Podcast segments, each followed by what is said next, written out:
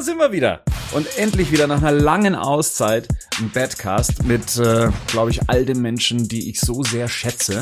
Da haben wir einerseits den Henning. Servus, guten Tag. Der Patrick ist wieder bei uns. Hey. Guten Morgen, Rico. Servus. Und der Gerd ist auch wieder mit dabei. Mahlzeit zusammen. So, Jungs, wie geht's euch? Ich habe mich zwei Wochen lang ins äh, Paradies, auf Paradise Island oder die Islands, verdrückt. Ihr habt für mich ja mehr oder weniger die, die Aufgabe übernommen, Batman News zu betreuen. Wie war's denn? Wie ging's euch denn? Definier mal weniger. ich glaube, irgendjemand hat bestimmt weniger gemacht. Rico vielleicht. Ich vielleicht, ja. Davon werde ich noch meinen Kindern erzählen über diese Phase, auf jeden Fall. Nee, äh, es war wunderschön. Ich habe meinen Film Die beste Zeit endlich beendet und ähm, war auch mal ganz interessant, das Box Office äh, von Wonder Woman so genau zu betrachten. Und ja, freut mich wieder hier zu sein. Henning, du hast ja immer über die Texte drüber geguckt. Gab's viel zu tun? Was eine elendige Fangfrage. Nein, die Jungs schreiben so, die schreiben ja schon fast in Bruckreif, da muss ich fast nie was korrigieren. Das war die schönste Lüge aller Zeiten, Henning. Und die Nase wird immer länger. Gleich stoß ich ins Mikrofon. okay, nein. Nee, war okay, aber ja. Bei mir ist auch alles gut, freue mich wieder auf den Cast und äh, ja, bin gespannt. Ja. Und, äh, Rico, du hast nichts gemacht, aber du warst beim Böhmermann, ne? Hey, ich habe immerhin den, äh, den irgendein Video mal geteilt, ja. Wow. Bravo. Aber ja, ich war bei Böhmermann, es war sehr schön.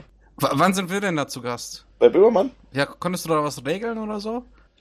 Äh, ja, es kommt halt drauf an, wären, sind nicht alle hier im Badcast, wären fernsehreif, also ich wäre dann schon mal raus. Ja. Und Gerd, du hast äh, einen schönen Nachruf verfasst für Adam West. Das war die angenehme Aufgabe, die weniger angenehme Aufgabe, und da muss ich dir echt mal ein Lob aussprechen, war diesen verdammten Minicaster online zu stellen und zu basteln. Ja, gell, ist halt hier und da dann doch ein bisschen ein Aufwand, sowas zum Laufen zu kriegen. Ja, aber auch toll, danke, äh, dass das geklappt hat. Ich, äh, mir wäre es ja viel zu kompliziert gewesen, das zu erklären, wie das funktioniert, aber das äh, hat ja, hat ja geflutscht. Ja, ja, der Henning und ich hatten schon überlegt, wir kapern demnächst die Seite. Benennen sie um in supermannews.de und dann gucken wir mal weiter. Ach ja.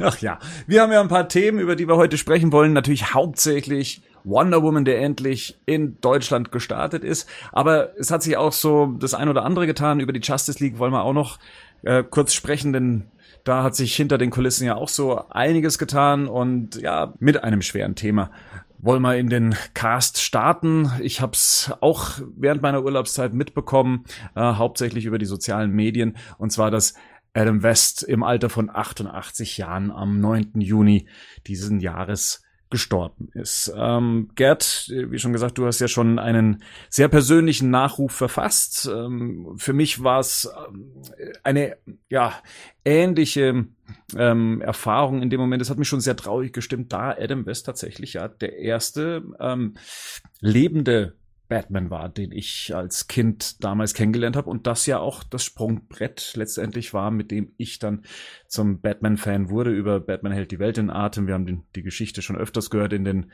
vergangenen Batcasts. Bei den anderen, wie, wie ging es euch denn da so? Also Rico, ich weiß ja, das ist ja nicht so unbedingt deine erste Begegnung mit Batman gewesen. Also diese Klar, dunkle... ich bin in der Nacht auf die Welt gekommen, als Batman das erste Mal ZDF gezeigt wurde. Okay. Hast schon wieder die Geschichte vergessen, wie wir geweint haben über den zusammen Badcast, über diese tolle Geschichte. Zwei Wochen Urlaub waren lang. Ja, da vergisst man so einiges. Ja, natürlich ist es traurig. Ich habe die Serie natürlich auch gesehen. Ich meine, die, als die rauskam, war ich wahrscheinlich genau im richtigen Alter dafür. Die war, wann waren das? Die, die Serie, der Film kam 87 und die Serie kam wann im, auf, auf ähm, erst auf C ARD, glaube ich, oder? Oder war es Sat 1? Die Serie kam auf Sat 1 damals. Das war so kurz vor dem äh, Start von dem Batman-Film. Ja, und ich habe ich hab die auch natürlich gesehen. Ich fand die damals als Kind, war ich irgendwie, ich war eben schon mal von Batman angefixt. Und es ist dann schon traurig, vor allem, weil, weil er auch immer wieder in allen möglichen Serien oder auch den letzten Jahren, ich, ich habe eine Zeit lang ein bisschen Family Guy geguckt, da hat er mitgesprochen, andere Sachen hat Adam West ja auch gemacht, wie ähm, bei Big Bang Theory hat er mal einen kleinen Auftritt gehabt und so. Und ich fand das schon, also, der hat sich ja schon so ein bisschen so diese Rolle, sein ganzes, hat sein ganzes Leben bestimmt. So, und das finde ich ja schon schade, gerade wenn es auch ein Thema ist, das einen selber interessiert, wenn dann so jemand geht, aber ja. Henning, äh, hast du da Verbindungen zu, zu Adam West und zu der Serie von damals? Ja, absolut. Meine, glaube meine erste Begegnung tatsächlich mit Batman. Also 89 haben wir gerade gesagt, ne? Mhm. Ja, genau. Ich war sechs. Ich erinnere mich tatsächlich ganz gut an die, ähm, an die ersten äh, Folgen und vor allem an den Film. Also der war ja noch vorher schon draußen. Ich weiß, dass ich damals immer ähm, dass mein damaliger, mein Stiefvater musste immer den Film aus der Videothek ausleihen. Batman hält die Welt in Atem, äh, mehrfach. Ähm, und den habe ich mir wieder angeguckt. Und dann erinnere ich mich gut, wie die Serie einfach äh, da war und das tatsächlich so die erste Begegnung mit Batman halt war. Also Adam West war quasi der erste Batman, dem ich so begegnet bin. War das bei dir auch so, Patrick?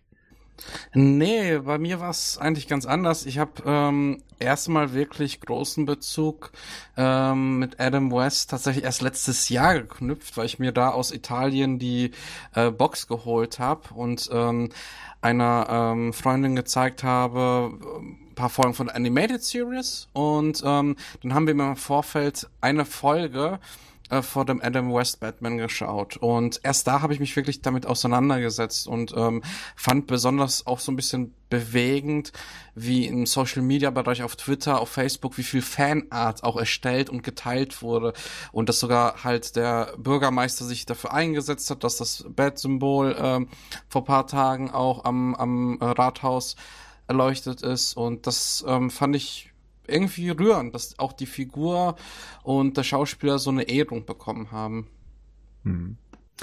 Naja, bei Adam West war es ja dann tatsächlich so, dass ja die Rolle des Batman ja auch ein Hindernis war. Er war ja davor ja ein recht ernstzunehmender Schauspieler und danach wurde er halt eben auf diese Rolle immer wieder festgenagelt. Das hat er ja auch in früheren Interviews ja auch immer wieder betont, dass Batman für ihn ja auch eine Art von Fluch war. Aber ich glaube, er hat sich die letzten Jahre ja tatsächlich sehr damit arrangiert. Er hat ähm, eigentlich immer wieder sich auf die Rolle bezogen und er ist ja immer wieder auch mal in die Rolle geschlüpft, wenn es sein musste. Zuletzt ja in dem Animationszeichentrickfilm, der veröffentlicht wurde, da hat er ja noch mal äh, zusammen mit Burt Ward die ähm, Stimmen an die Zeichentrickvarianten der 60er Jahre Figuren dann weitergegeben. Ähm, ein zweiter Teil war ja in Planung oder ist in Planung, in dem ja erstmals dann eben auch eine 60er Jahre Version von Two-Face auftreten soll.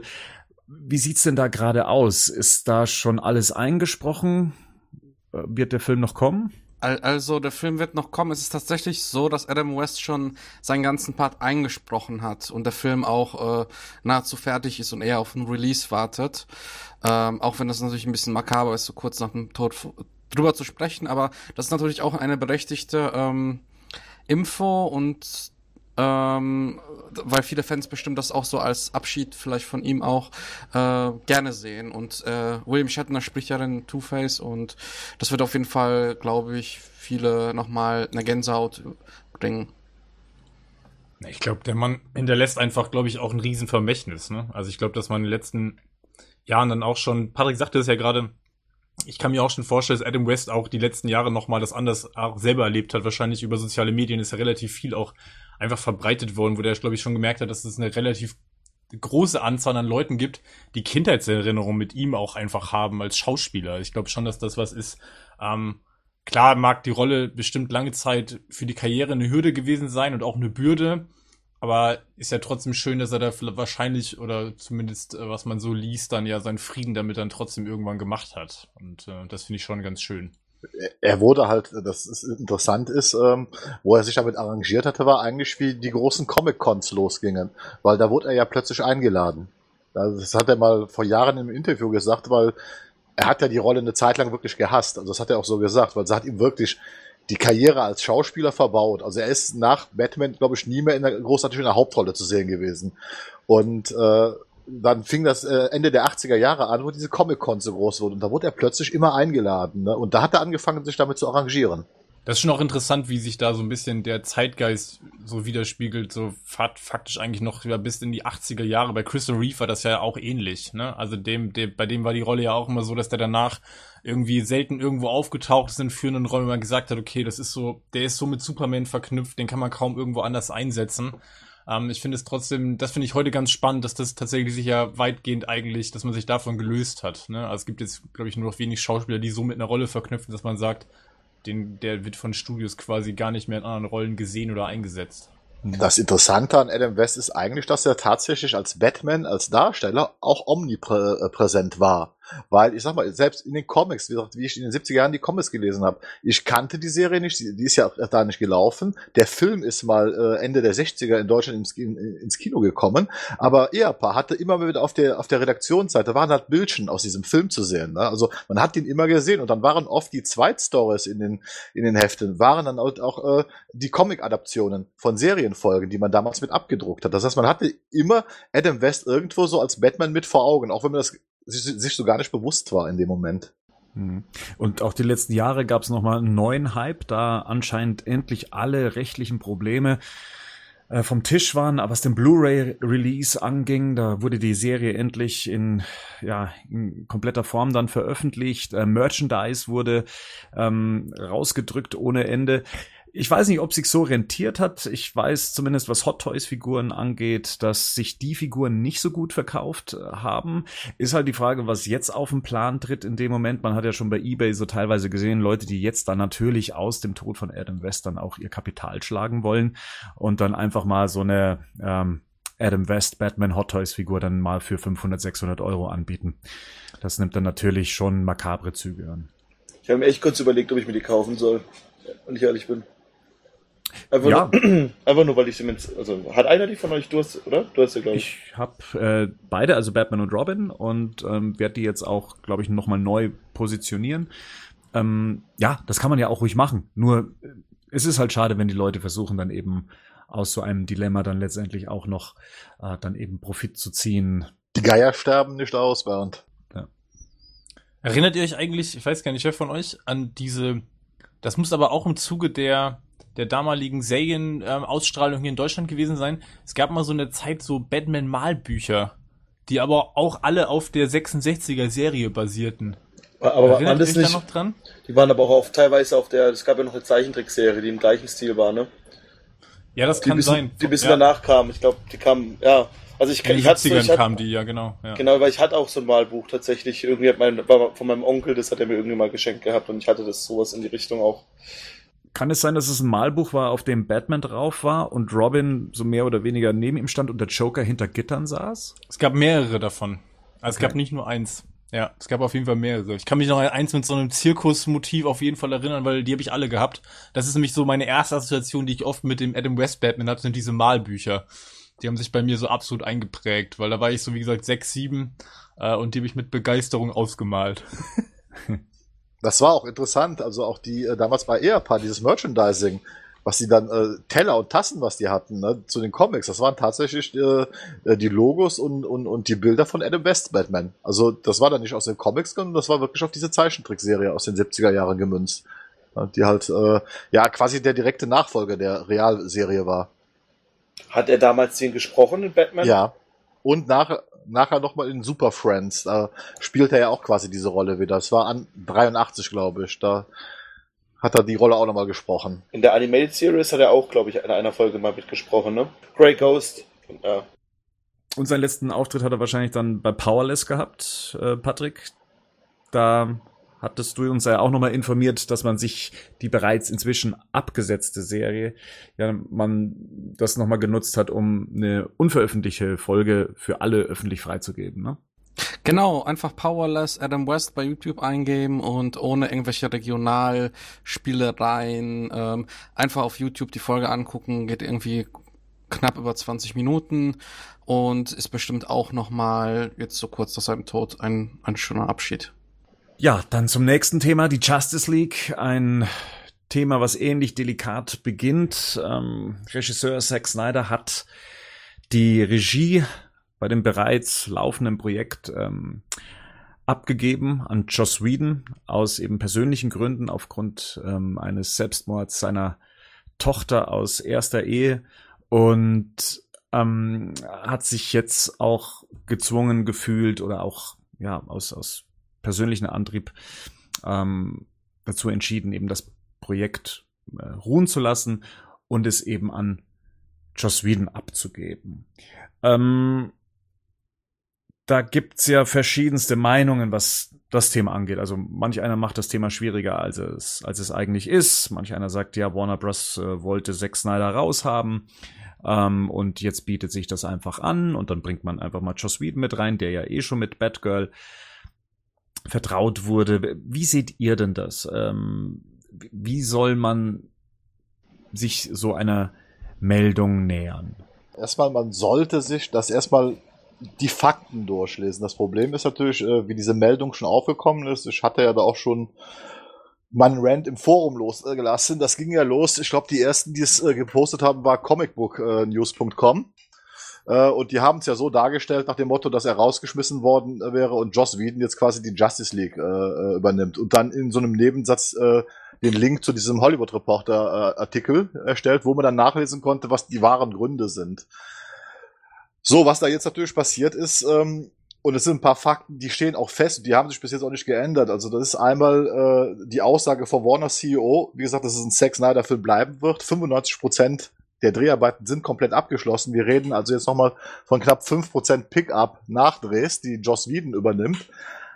Auf Anfrage von Zack Snyder, der ihn ja auch schon vorher gebeten hatte, ähm, äh, entsprechende Szenen zu schreiben. Ich vermute mal ganz einfach, dass Joss Whedon zu dem Kreis gehörte, der halt diesen äh, Rough Cut äh, mitgesehen hat.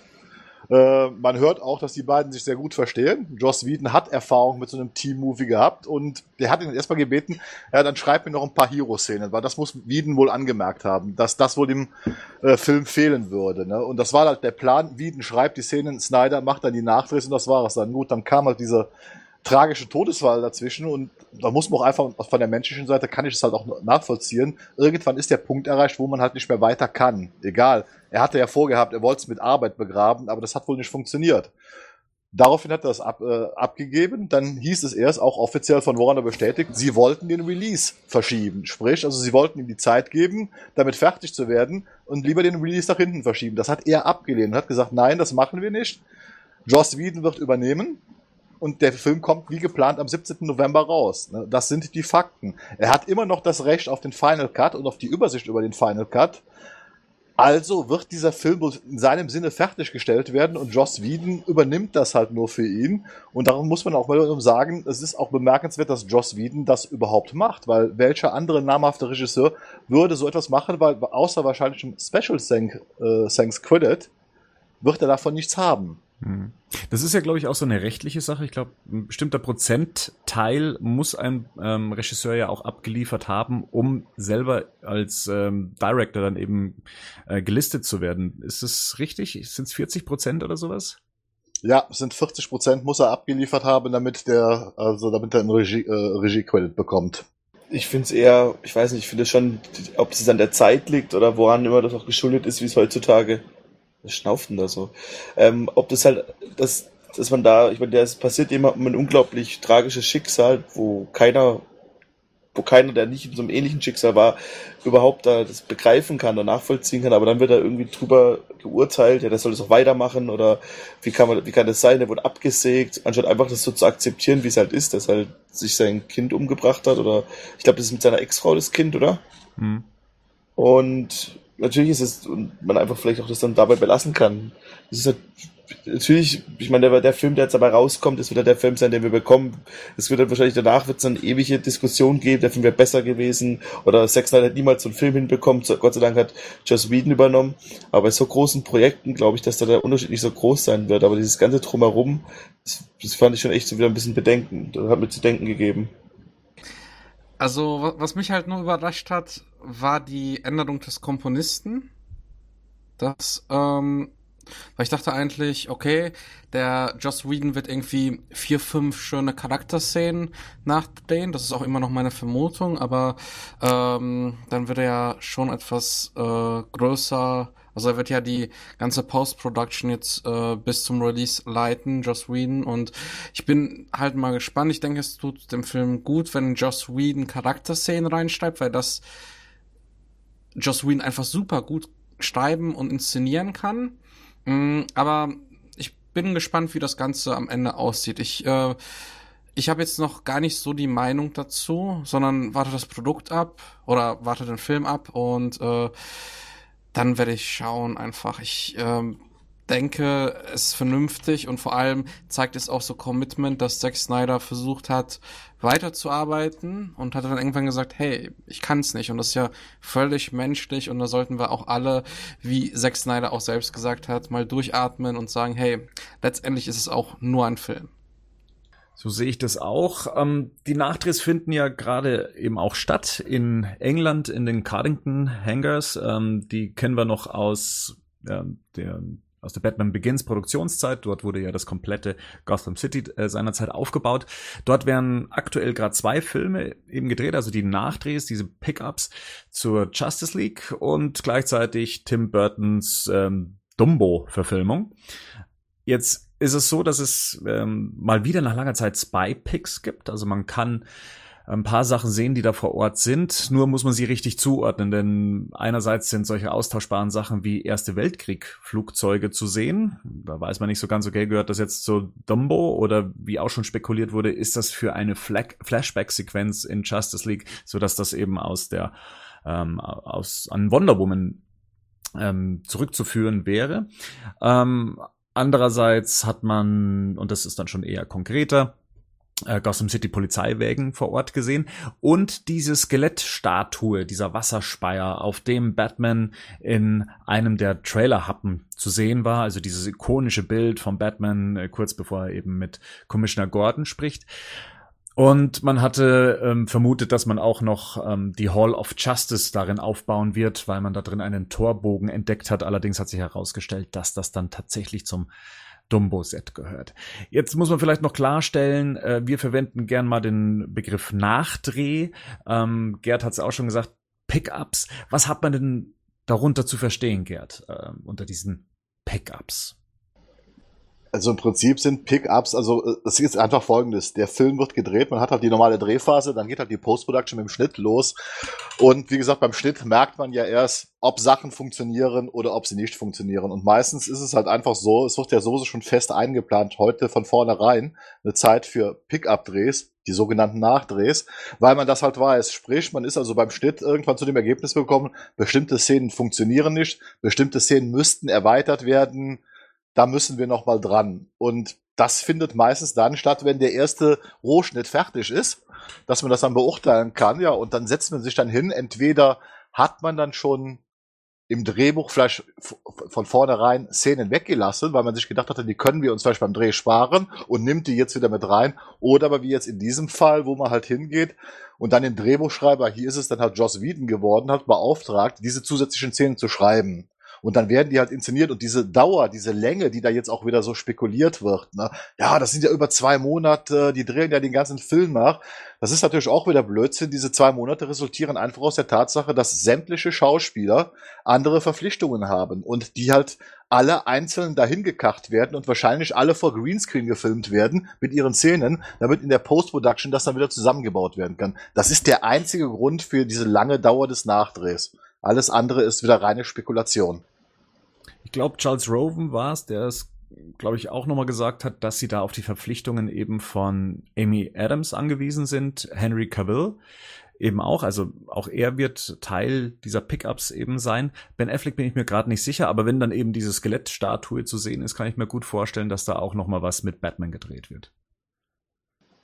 Allein vom logistischen Aufwand ist es schon beeindruckend, finde ich, wenn man sowas hört gerade wenn man dann auf die Schauspieler, ob ich mal gerade zu Henry Cavill, der muss dann auch nochmal wahrscheinlich sehen würde, an irgendeinen Querbalken hängen und ein paar Sit-Ups machen, damit er wieder ein paar ähm, Push-Ups, damit er wieder in, in Form ist, um in sein Superman-Kostüm zu kommen.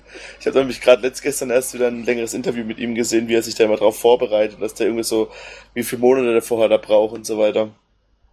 Ja. Und er muss sich seinen Schnauzer abrasieren, weil ich glaube, er dreht gerade, was ist es? Ist es Mission, Mission Impossible? Impossible? Sechs, ja. genau. Da bin ja. ich sehr gespannt drauf. Das spielt er den Bösewichten.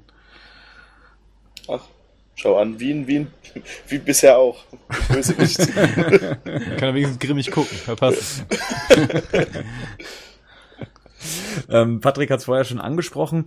Der Komponist wurde ausgetauscht, also Chunky XL, ähm, wurde durch Danny Elfman ersetzt. Als ich es das erste Mal gelesen hatte, habe ich gedacht, okay, das ist jetzt irgendwie so eine Cosmic Book News, also irgendwie was gefaktes, irgendwie was, was bei Reddit irgendwo aufgetaucht ist, aber nein, es ähm, klang dann schon sehr, sehr offiziell, äh, gleichzeitig auch mit dem Statement eben von Chunky XL. Ähm, Danny Elfman, ne? Jeder von uns kennt ihn und, und wer mit Tim Burtons Batman aufgewachsen ist, der ähm, verbindet seine Themes auch immer noch mit Batman, die ja dann auch weitergetragen wurden in die Animated Series. Ähm, und einerseits habe ich mich gefreut und habe mir gedacht, Wahnsinn, er, er, macht wieder etwas, wo Batman Teil von ist. Andererseits habe ich mir dann gedacht, so, hm, aber die Chunky XL-Nummer ist dann irgendwie so komplett raus und irgendwie muss ich ja das dann auch komplett anders anfühlen. Und dann habe ich mir noch gedacht, egal was Danny Elfman macht, er wird verlieren. Er wird weder nochmal sowas Ikonisches wie das Batman-Theme wahrscheinlich komponieren können. Zumindest wird man es nicht so wahrnehmen. Und ähm, ja, was eben die Stringenz angeht, was das bisherige DCU angeht, mh, mm, ja, die leidet eben auch drunter. Wie siehst du das, Henning? Du bist ja auch ein Freund von ähm, melodischen Soundtracks, nenne ich es jetzt mal. Wie hast du auf diese Umbesetzung reagiert? Grundsätzlich stehe ich dem positiv gegenüber, weil ich erstmal glaube, dass es ja irgendeinen Sinn haben muss. Also die Entscheider, die das jetzt entschieden haben, werden sich dabei irgendwas gedacht haben. Entweder passt der Soundtrack nicht in die kreative, die künstlerische Idee, ähm, warum man das jetzt erst festgestellt, etc. Keine Ahnung, da sind wir beim spekulativen Bereich. Ich vertraue einfach auf die Macher von dem Film und ich, ich sehe das so, wenn die Musik hinterher ähm, den Film passend und gut unterstreicht und ihm den Mehrwert verpasst, den ein guter Soundtrack und ein guter Score in einem Film immer verpasst, dann bin ich, egal mit welchem Komponisten, zufrieden. Grundsätzlich ist es aber richtig, mir kommt sicherlich der Ansatz, den Danny Elfman hat, persönlich mehr entgegen als das, was ich bisher von Junkie XL ähm, gehört habe. Inwieweit das dann hinterher für Danny Elfman ein Gewinn ist oder nicht, ich glaube, da hast du schon recht. Ich glaube, ähm, das wird wahrscheinlich eine ganz schwierige Nummer. Vor allem, weil diese Diskussion wahrscheinlich hinterher losgehen werden, wie hätte der Film dann gewirkt, wenn der Soundtrack nicht dann noch von Elfman nachträglich, was weiß ich. Also da sind wir dann auch wieder im sehr spekulativen Bereich, was glaube ich jetzt durch den Regisseur, äh, ich wollte gerade Regisseurwechsel sagen, aber durch den, durch den, durch die Beteiligung von Whedon ja sowieso kommen wird. Von daher haben wir, glaube ich, dann, wenn der Film draußen ist, werden wir, egal wie der Film aufgefasst wird, es wird Diskussionsstoff geben. Jetzt ist ja Whedon für die Nachproduktion des Films verantwortlich. Also er wird ja wahrscheinlich dann bis zum Schluss den Film ja supervisen. Und kann es dann sein, dass das tatsächlich eine Entscheidung von ihm war? Zu sagen, okay, ich hätte da gerne anderen Komponisten, zumal er schon mal mit Danny Elfman auch für ähm, Age of Ultron gearbeitet hat? Da war es ja auch so damals, dass er nicht mit dem, dass er und die Produzenten nicht zufrieden waren mit dem, was der Komponist der oder zumindest mit dem Helden-Theme nicht zufrieden war. Und dann wurde ja auch da schon Elfman für einen, für diesen, für diesen Heroes, glaube ich, denn das ist die Weiterentwicklung von dem Hero-Theme aus Avengers, wurde dann hinzugezogen und dann wurde dann er, ähm, wurde dann Elfman benutzt und vielleicht kann er mit dem, was Elfer macht, mit diesem, wo ein bisschen mehr Orchester mit drin ist, mehr anfangen mit diesen elektronischen Sounds, die von Chunky XL kommen. Halt, elektronisch will ich ja. vielleicht nicht mal sagen unbedingt, aber dieses, ja. der macht ja schon so, auch gerade wenn man sich das Batman-Theme anhört von Batman wie Superman, das ist ja schon sehr brachial und vielleicht möchte, vielleicht passt es nicht zu dem, was Whedon macht oder was er machen möchte oder was, wie er den Film sieht. Weil natürlich auch, selbst wenn er supervised, aber er hat trotzdem auch dann, er schneidet den Film, er guckt, wie die Szenen aufgelöst werden und dann passt vielleicht dann für ihn sowas mehr, als ja. das Junkie XL gemacht hätte. Weil ich gleichzeitig auch denke, dass die Entscheidung sicherlich nicht über den Kopf von Zack Snyder hinweg getroffen worden sein wird. Das kann ich mir ehrlich gesagt nicht vorstellen. Also ich gehe schon davon aus, dass Zack Snyder da in irgendeiner Form involviert gewesen sein wird. Ich kann mir vorstellen, dass Zack Snyder gesagt hat, macht den Film fertig, ich stehe dir da auch weiterhin nicht im Weg, auch wenn es könnte. Eventuell macht das Beste draus und er das vielleicht dann eben auch genutzt hat, um zu sagen, ja, okay, und um das fertig zu machen, brauche ich halt eben einen anderen Komponisten, der das umsetzt, wie ich mir jetzt diesen Film vorstelle, um ihn dann dementsprechend auch fertigzustellen. Das ist tatsächlich alles Spekulation. Aber ähm, ja, es hat mich schon ein bisschen nachdenklich äh, gestimmt, inwieweit da jetzt in den Film tonweise ja auch eingegriffen wird, wobei jetzt Danny Elfman jetzt auch nicht gerade der, sagen wir mal, der, der Happy äh, Komponist ist. ähm, ich viel mit Glockenspiel, ne?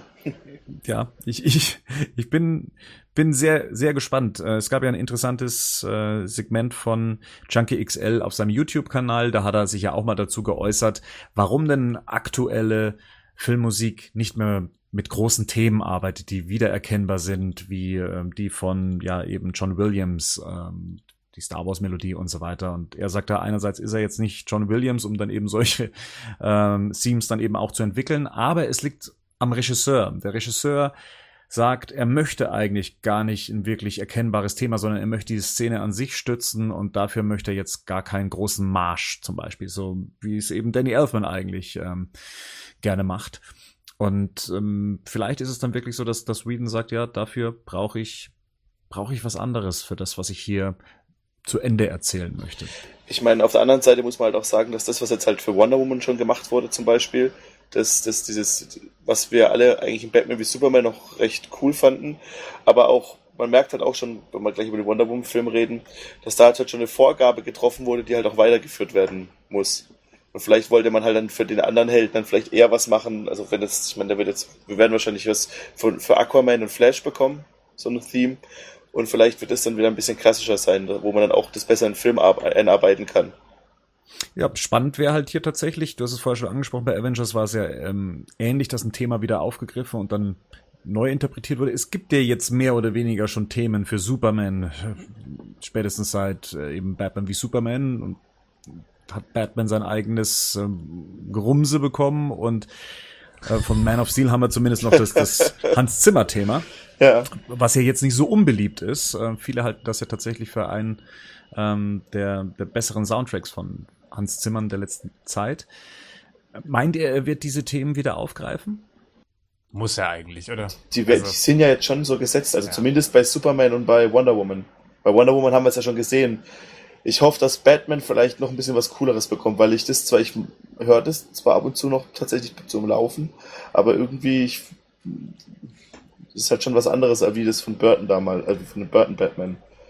Aber könnt ihr euch echt vorstellen, dass das geändert wird? Also das halte ich für, das halte ich für eher unwahrscheinlich. Aber es ist halt nicht so, ist es nicht so, hat nicht so einen hohen Wiedererkennungswert, finde ich, wie das Wonder Woman Ding. Nee, ich meine jetzt auch nicht unbedingt das Batman, ich meine jetzt gar nicht unbedingt speziell das Batman-Theme, sondern generell. Also ich glaube schon, dass sie daran festhalten werden. Also wie auch immer Elfman dann damit spielen wird, aber er wird es unterbringen müssen. Also ich, ich vermute jetzt, auch ja. mal, dass das genau wie bei Wonder Woman, ich denke mal, das könnte vielleicht auch mit ein Grund gewesen sein. Die haben natürlich auch bei Wonder Woman jetzt mitbekommen, dass die Kritiken den Score gelobt haben und der Score hat es ja tatsächlich geschafft, dieses Wonder Woman Theme mit in diesen klassischen Score einzuarbeiten. Das funktioniert ja zum größten Teil und ich vermute mal, dass Danny Elfman auch nichts anderes machen wird. Also ich denke, denke mal, er wird wahrscheinlich einen Teil der Arrangements überarbeiten und sie mit einem klassischen Score verbinden, weil das Superman Theme kann man, glaube ich, nicht mehr ändern. Das Wonder Woman-Theme kann man nicht mehr ändern. Batman, okay.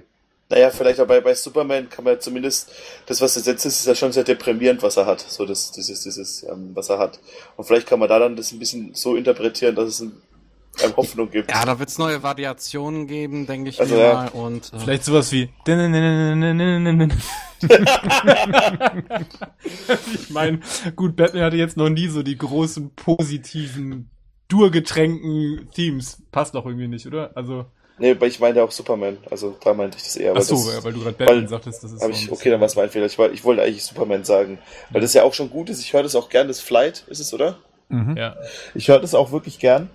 Aber es ist halt wirklich, es passt halt irgendwie. Ja, es hat für Man of Steel war es noch okay. Aber auch schon bei ähm, Batman wie Superman, da kommt es ja, glaube ich, wenn ähm, Superman das erste Mal Lois rettet, wenn man ihn sieht. Da kommt, klingt es ja kurz so ein. Und da fand ich es dann schon auch so ein bisschen. Siri halt's Maul. Ähm, da fand ich es auch schon ein bisschen nervig irgendwie. Oder ich weiß nicht, nervig ist falsch, aber es hat irgendwie nicht so gepasst irgendwie. Es hat halt immer so eine. Melancholisch, ja. Genau, es hat immer eine gewisse Melancholie. Die Frage ist halt dann, ne, passt es zu so einer klassischen, zu einer klassischen Heldeninszenierung, die, glaube ich, ganz viel auch immer mit musikalischen Themen verknüpft sind, die mehr so Fanfaren äh, beinhalten. Ne? So dieses klassische, was so nach vorne geht. Ich glaube, dieses ähm, Flight hat halt immer diese diese Grundmelancholie, die dann so, wo die Frage ist, je nachdem in welche Richtung man den Charakter entwickelt, passt das Theme noch dazu. Elfman ist halt stilistisch komplett anders als Junkie XL und Junkie XL hat halt sehr viel Synthesizer, sehr viel Computer, ja. ähm, sehr viel am Computer komponiert. Kann das denn überhaupt funktionieren? Also es ist ein komplett anderer Stil, der jetzt überhaupt nicht von, von Herrn Elfman so eingesetzt wurde in all seinen letzten Tracks, wenn ich mich recht erinnere. Ja, also ich denke schon, dass es funktioniert. Äh, die Variationen werden halt anders sein. Du kannst natürlich so einen Track wie von ähm, das Flight-Theme von Superman einfach positiver gestalten, aber ähm, paar, paar Partituren bleiben die gleichen. Also es ist gar nicht so das große Problem. Ich denke auch, wir haben schon vor paar Jahren ja gehört, dass Justice League soll wieder ein bisschen positiver werden nach Batman v Superman.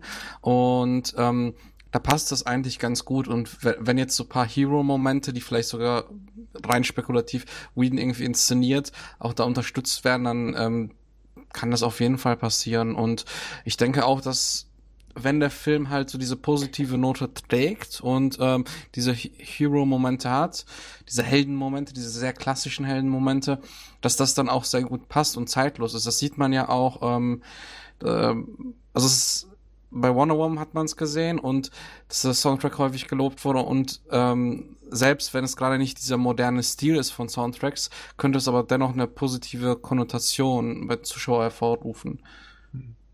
Wo hatten wir denn das nochmal bei so einem Franchise? Henning, war es bei ähm, Superman 3 nicht auch so der Fall, dass man nur noch das Hauptthema von ja. John Williams benutzt hat und dann bei dem Richard Lester Film dann gesagt hat, okay, wir nehmen einen anderen Komponisten, der das dann war in Superman 2 schon so. Ah, ja.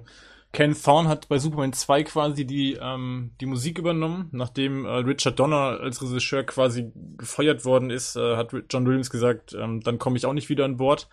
Ähm, genau, die haben das Hauptthema verwendet. Ken Thorne hat dann für Superman 2 und Superman 3 das ähm, Theme verarbeitet. Und bei Superman 4 ist quasi noch ein weiterer Komponist äh, mit drin. Also da ist Ken Thorne schon wieder raus. Ich komme auf den Namen gerade aber nicht. Ich glaube, das ist ein Russe gewesen. Mir fällt der Name gerade nicht mehr ein. Ja, also da war es auch so. Man hört es auch. Man hört dann deutlich die Variationen auch einfach. Also die, ähm, die äh, Themes werden vom Tempo her anders gestaltet und auch von den, von dem, vom Ablauf. Aber es ist natürlich trotzdem unverkennbar dasselbe Theme. Also das, was Patrick gerade sagt, ist natürlich durchaus möglich. Ich weiß nur noch nicht ganz genau, wie gut es funktionieren wird ähm, komplett die ganze Stimmung ähm, zu ändern. Das weiß ich gerade bei Flight, kann ich mir das noch nicht so richtig gut vorstellen. Aber lassen uns mal überraschen. Aber ansonsten fällt mir jetzt spontan kein Franchise ein, kein bekanntes Franchise, wo auch wirklich die Musik so bekannt ist, wo man das vielleicht, James Bond vielleicht noch? Da mhm. hat man ja durchaus auch immer mal wieder Variationen auch des, des Ja gut, gehabt. aber der hatte, James Bond, James Bond hatte ja schon immer wechselnde Komponisten ja. gehabt. Man hat halt nur das äh, Main-Theme, ne? äh, das, das genau. von, das wird halt immer weiter verwendet, aber ansonsten hat, glaube ich, jeder Film einen anderen Komponisten gehabt. Also da ist also, das kann man, glaube ich, gar nicht vergleichen. Ich meine, ungewöhnlich ist es auch nicht, dass ein Komponist gefeuert wird. Wie gesagt, der bekannteste Fall ist tatsächlich Jackson mit King Kong. Der hat halt zwei Monate vor äh, Kinostart den Howard Shore gefeuert äh, und dafür hat James Newton Howard engagiert. Der dann einen komplett neuen Score in zwei Monaten geschrieben hat, wohl bemerkt. Das ist also, also es ist nichts Ungewohntes, es kann passieren. Ich glaube, Howard Shaw hat es damals aus der Zeitung erfahren. Also der hat noch dran gearbeitet und hat dann irgendwo eine Pressenews gelesen, dass er aus dem Film raus ist. Bei Rogue One war das ja auch so, dass zwei, drei Monate vor, vor äh, Veröffentlichung ähm, der neue Komponist eingesprungen ist und glaube ich insgesamt einen Monat dafür hatte und ähm, ja, also jetzt ist noch genug Zeit, um diesen Wechsel zu, zu einzuleiten, vor allem da jetzt auch noch was gedreht wird, was wahrscheinlich relevant dafür wird und von daher ähm, ist gerade, ich finde gerade jetzt ist noch die Grenze, vier Monate, fünf Monate vom Film, was gerade noch passt. Genau. Dann schauen wir mal, was daraus wird. Was aus Wonder Woman geworden ist, das wissen wir inzwischen und darüber sprechen wir jetzt in unserer Review. Das Batman News Top-Thema. Vorsicht. Spoiler. Reden wir über den Film, oder? Friends. yes! Genau, sprechen wir über Wonder Woman. Ähm, kleiner Hinweis an die Hörer, das hier ist jetzt eine Spoiler-Review. Also wir lassen alles raus, wir sprechen über alles was uns einfällt und halten wir nichts zurück. Dafür gab es eben den ähm, Stimmencast davor. Jetzt ist Feuer frei. Wir dürfen über Wonder Woman sprechen. Ihr hattet ja das Glück, ihr durftet ja den Film schon vor einiger Zeit sehen, und zwar bei der Pressevorführung und ähm, habt euch da ja dann auch versatzweise dann äh, auch getroffen, während ich, wie gesagt, etwas weiter entfernt war und den Film gestern gesehen habe. Praktisch direkt aus dem Flieger raus, nach Hause, ausgepackt und ins Kino. Lasst uns drüber sprechen oder lasst uns erstmal drüber sprechen, wie andere drüber gesprochen haben, weil der Film ist im Gegensatz zu Man of Steel, Batman wie Superman und Suicide Squad bei Rotten Tomatoes mit einer, ja, Fresh-Wertung gelistet. 92 Prozent war so zum Vergleich. Man of Steel hatte 55, Batman wie Superman 27 und Suicide Squad steht aktuell bei 25 Prozent. Also das war jetzt nicht so berühmt ähm, bislang, aber 92 Prozent ist natürlich ähm, dann auch schon eine Ansage. Und ähm, mich hat es erstmal fröhlich gestimmt, als ich das gelesen hatte, weil ich auch gesagt habe, okay, Wonder Woman ist jetzt im direkten Vergleich die kleinere Marke, der kleinere Film, so ein bisschen der Underdog. Und wenn der jetzt nicht funktioniert, dann, ja, dann wird's schwierig. Aber zumindest die Kritiker scheinen den Film sehr, sehr positiv aufgenommen zu haben. Wie war es denn bei euch? Ich äh, fand den Film grandios. Ähm, ich kann ein paar Kritikpunkte nachvollziehen und die sehe ich, wenn ich jetzt rational rangehe, schon. Ähm, aber für mich ist pure Begeisterung bei dem Film. Ich hatte vier, fünf Gänsehaut-Momente. Ich bin schon froh, wenn im heutigen Blockbuster-Kino mal ein Gänsehaut-Moment kommt und da hatte ich vier, fünf und ähm, ich habe, ich war einfach froh, mal wieder einen Film zu sehen, wo ich einfach nur enthusiastisch und total voller Freude rausgegangen bin. Irgendwie hatte ich das Gefühl, ähm, deswegen, deswegen mag ich Filme, weil hier alles so emotional ähm, motiviert wird und ich hatte einfach meine Freude. Wie war's denn bei dir, Rico? Ähm, ich, erstmal das Erlebnis fand ich schön, mit Henning zusammen den Film zu gucken. Ja, doch, es hat Spaß gemacht. Ich meine, Vielen Dank für die Blumen. Ja, doch, das war cool. Get a room! Es ist auch immer so, so ab und zu nach dem Film so fachmännisch zugenickt haben, wenn uns was gefallen hat oder auch um, oder so wie zwei Handwerker, die gerade eine Mauer gebaut haben. So, hm, ja, das kann man, die Szene kann man lassen. Aber das genau so war's. Das war halt tatsächlich so. Genau so war's. Ja. Gerade so die ersten fünf Minuten, so, das war wirklich, also da und auch das Ganze so mit diesen, auch mal so eine Pressevorführung, das ist schon länger her, dass ich sowas mal gemacht habe, fand ich auch mal wieder interessant, sowas zu sehen, auch vor allem, weil ich gedacht habe, dass das Kino voll wäre. Aber es war eigentlich eine ganz witzige Runde, so die, so die, die, die Leute da mal zu sehen, die dann auch, wo wir dann später das eine oder andere YouTube-Video dann noch entdeckt haben von einem, der dort war oder sowas. Das fand ich schon ganz cool. An sich, der Film hat mir gut gefallen. Ich habe ihn zweimal gesehen jetzt, beide mal auf Englisch, also ich kann nicht zu Synchro sagen. Und ja, es war das ganze Erlebnis war cool. Also beide Male, wo ich die Filme gesehen habe. Wer will weiter? Machen wir mal mit Gerd, oder? Jo, danke, Rico. Ja, wie gesagt, ich war ja in Köln mit Patrick. Das war halt auch äh, sehr schön, äh, Patrick kennenzulernen. Oh ja. Patrick schrieb ja dann äh, so nach dem Motto Erkennungssignal, äh, er wird aussehen wie ein menschlicher Mops. Er hatte recht. Wir haben uns äh, also sofort erkannt und auch sofort äh, gut verstanden. Das war ein sehr luxuriö äh, luxuriöses Kino. Also ich habe noch nie in solchen Ledersesseln gesessen in einem Kino, äh, die man so zurücklehnen konnte. Das war schon fantastisch. Ja, und vom Film, ich war halt beim ersten, bei der ersten Stunde auch total begeistert. Das war ja halt in Englisch. Äh, hab ja dann auch nachmittags noch länger darüber nachgedacht. Ähm, bin ja auch dann jetzt zu dem, oder komme auch immer noch zu dem Schluss, weil ich habe ihn inzwischen auch in Deutsch gesehen. Ich empfehle ihn, jeden auf Englisch zu schauen, weil die deutsche Synchro funktioniert bei Gal Gadot überhaupt nicht. Also das, was ihren Reiz ausmacht, ist unter anderem ihr Akzent und der fehlt jetzt äh, plötzlich. Und das ist ein ganz wichtiges Element, auch auf der Amazoneninsel, weil alle Schauspieler oder Schauspielerinnen diesen Akzent imitieren, halt um dieses, diese amazonische Sprechweise darzustellen. Äh, und das fehlt jetzt einfach in Deutschland. Das ist so, so ein bisschen ähm, ein Downer gewesen in der deutschen Synchro. Aber ansonsten, der Film hat seine Fehler, der hat seine Schwächen, aber das Gesamtpaket ist so stimmig, wo ich dann sage, am Ende schaut man einfach drüber weg. dass man einfach sagt, hey, ich habe einen tollen Film gesehen, der hat mich wirklich mal wieder unterhalten. Ich habe kein mega Schnittgewitter äh, erlebt, ich habe kein mega Effekt äh, erlebt, äh, sondern ich habe tatsächlich einen Film gesehen, der eine Story hatte, ganz klassisch nach Joseph Campbells Heldenreise aufgebaut. Also erzählt die Story geradeaus linear, ohne irgendwelche unnötigen Subplots und so weiter. Der Humor sitzt äh, und deswegen kommt dieser Film mit, auch so mit einer gewissen Leichtigkeit her, die einfach Spaß macht. Und dann ist halt was zum Schluss, also übrig geblieben ist, der Film hat einfach Spaß gemacht. Ja, ich äh, kann mich vielen Sachen einfach nur noch anschließen. Also der Film hat für mich auch Spaß gemacht, sehr viel Spaß.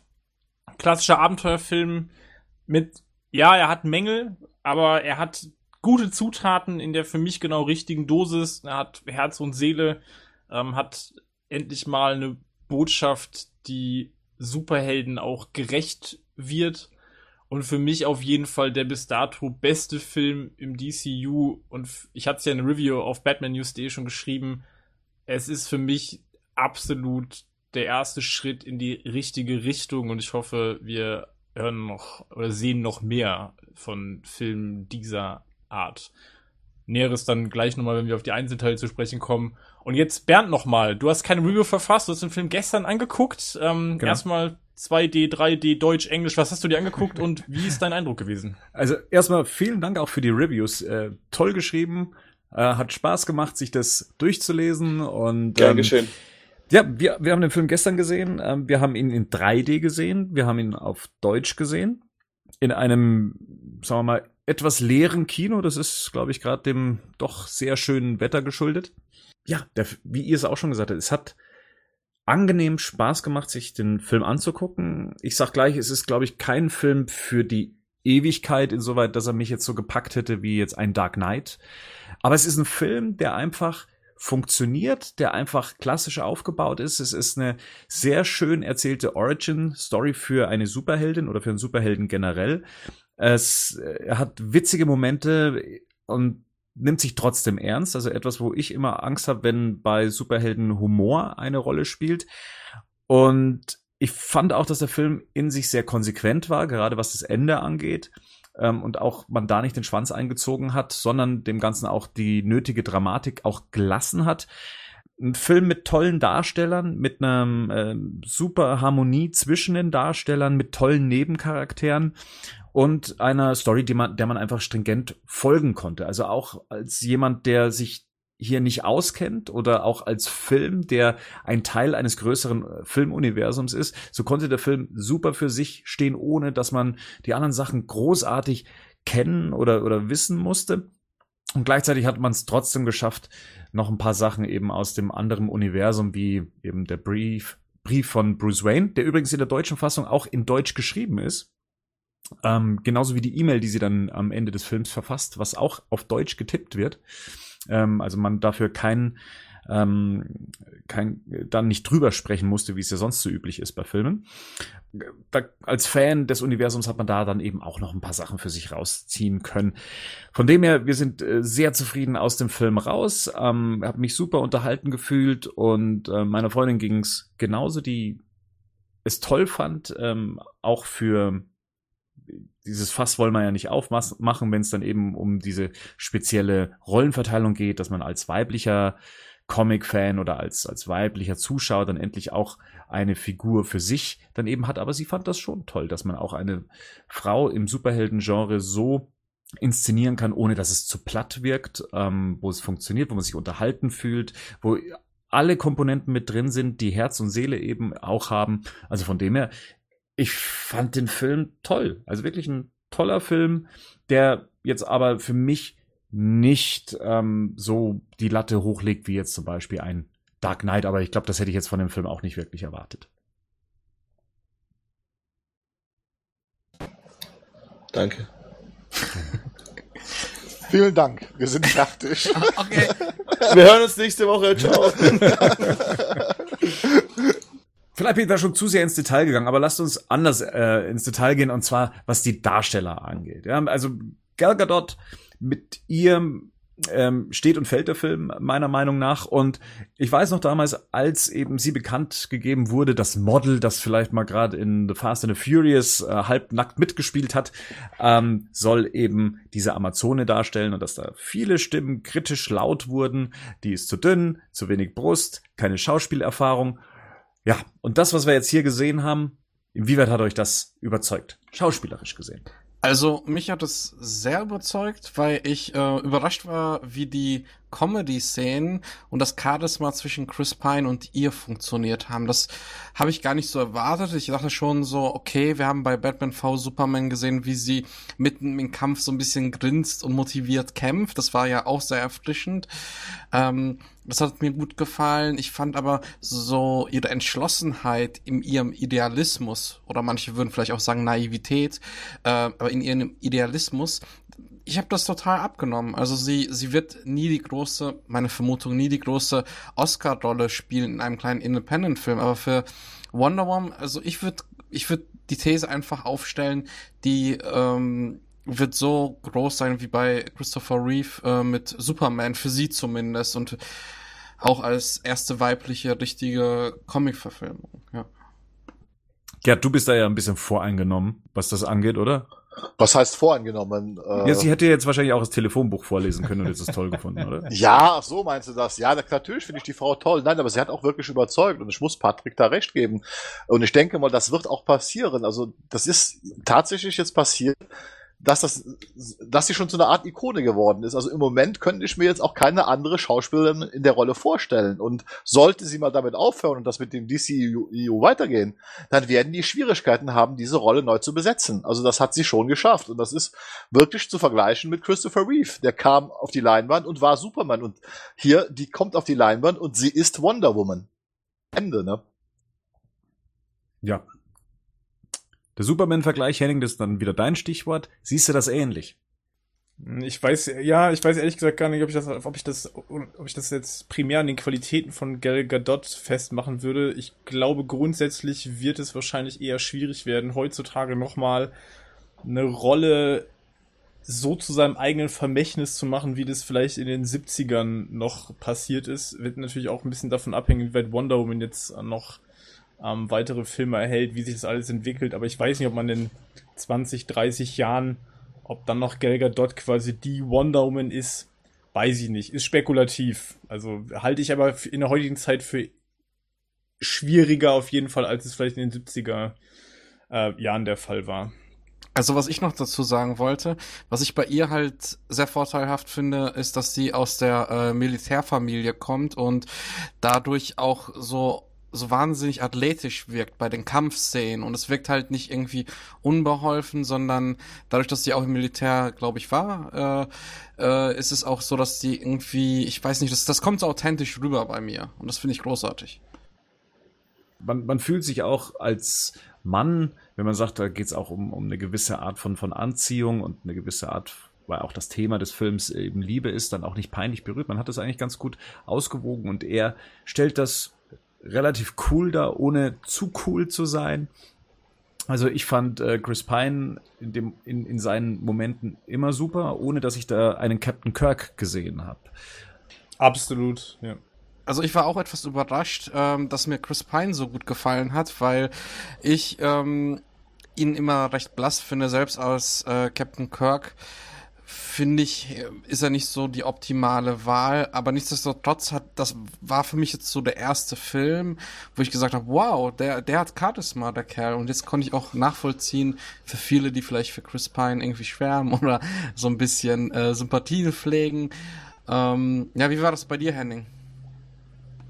Äh, ich finde Chris Pine grundsätzlich äh, sehe ich den ganz gerne und ich muss sagen, ist in dem Film das, das ist schon überragend. Also ich finde, der wertet jede Szene, in der er auftaucht, wertet er absolut auf. Ähm, das, was Rico gerade schon gesagt hat, ich glaube, ganz viel von Gal Gadots Wirkung liegt für mich auch, äh, gerade in den gemeinsamen Szenen, auch ähm, an der Chemie zwischen den beiden und auch an Chris Pine, der zwar charismatisch spielt, der gleichzeitig aber dann doch irgendwie nicht die, die Schau stiehlt. So, ähm, und für mich dann aber tatsächlich indirekt dann doch wieder, weil mir dann tatsächlich beim Gucken aufgefallen ist, dass der die Rolle zum einen unglaublich nuanciert. Also dieses, dieses, was Bernd gerade schon angedeutet hat, so diese Mischung aus, ich bin zwar selbstbewusst, aber gleichzeitig äh, bin ich mir auch nicht zu schade für unsichere Momente und auch so ein bisschen verlegene Momente.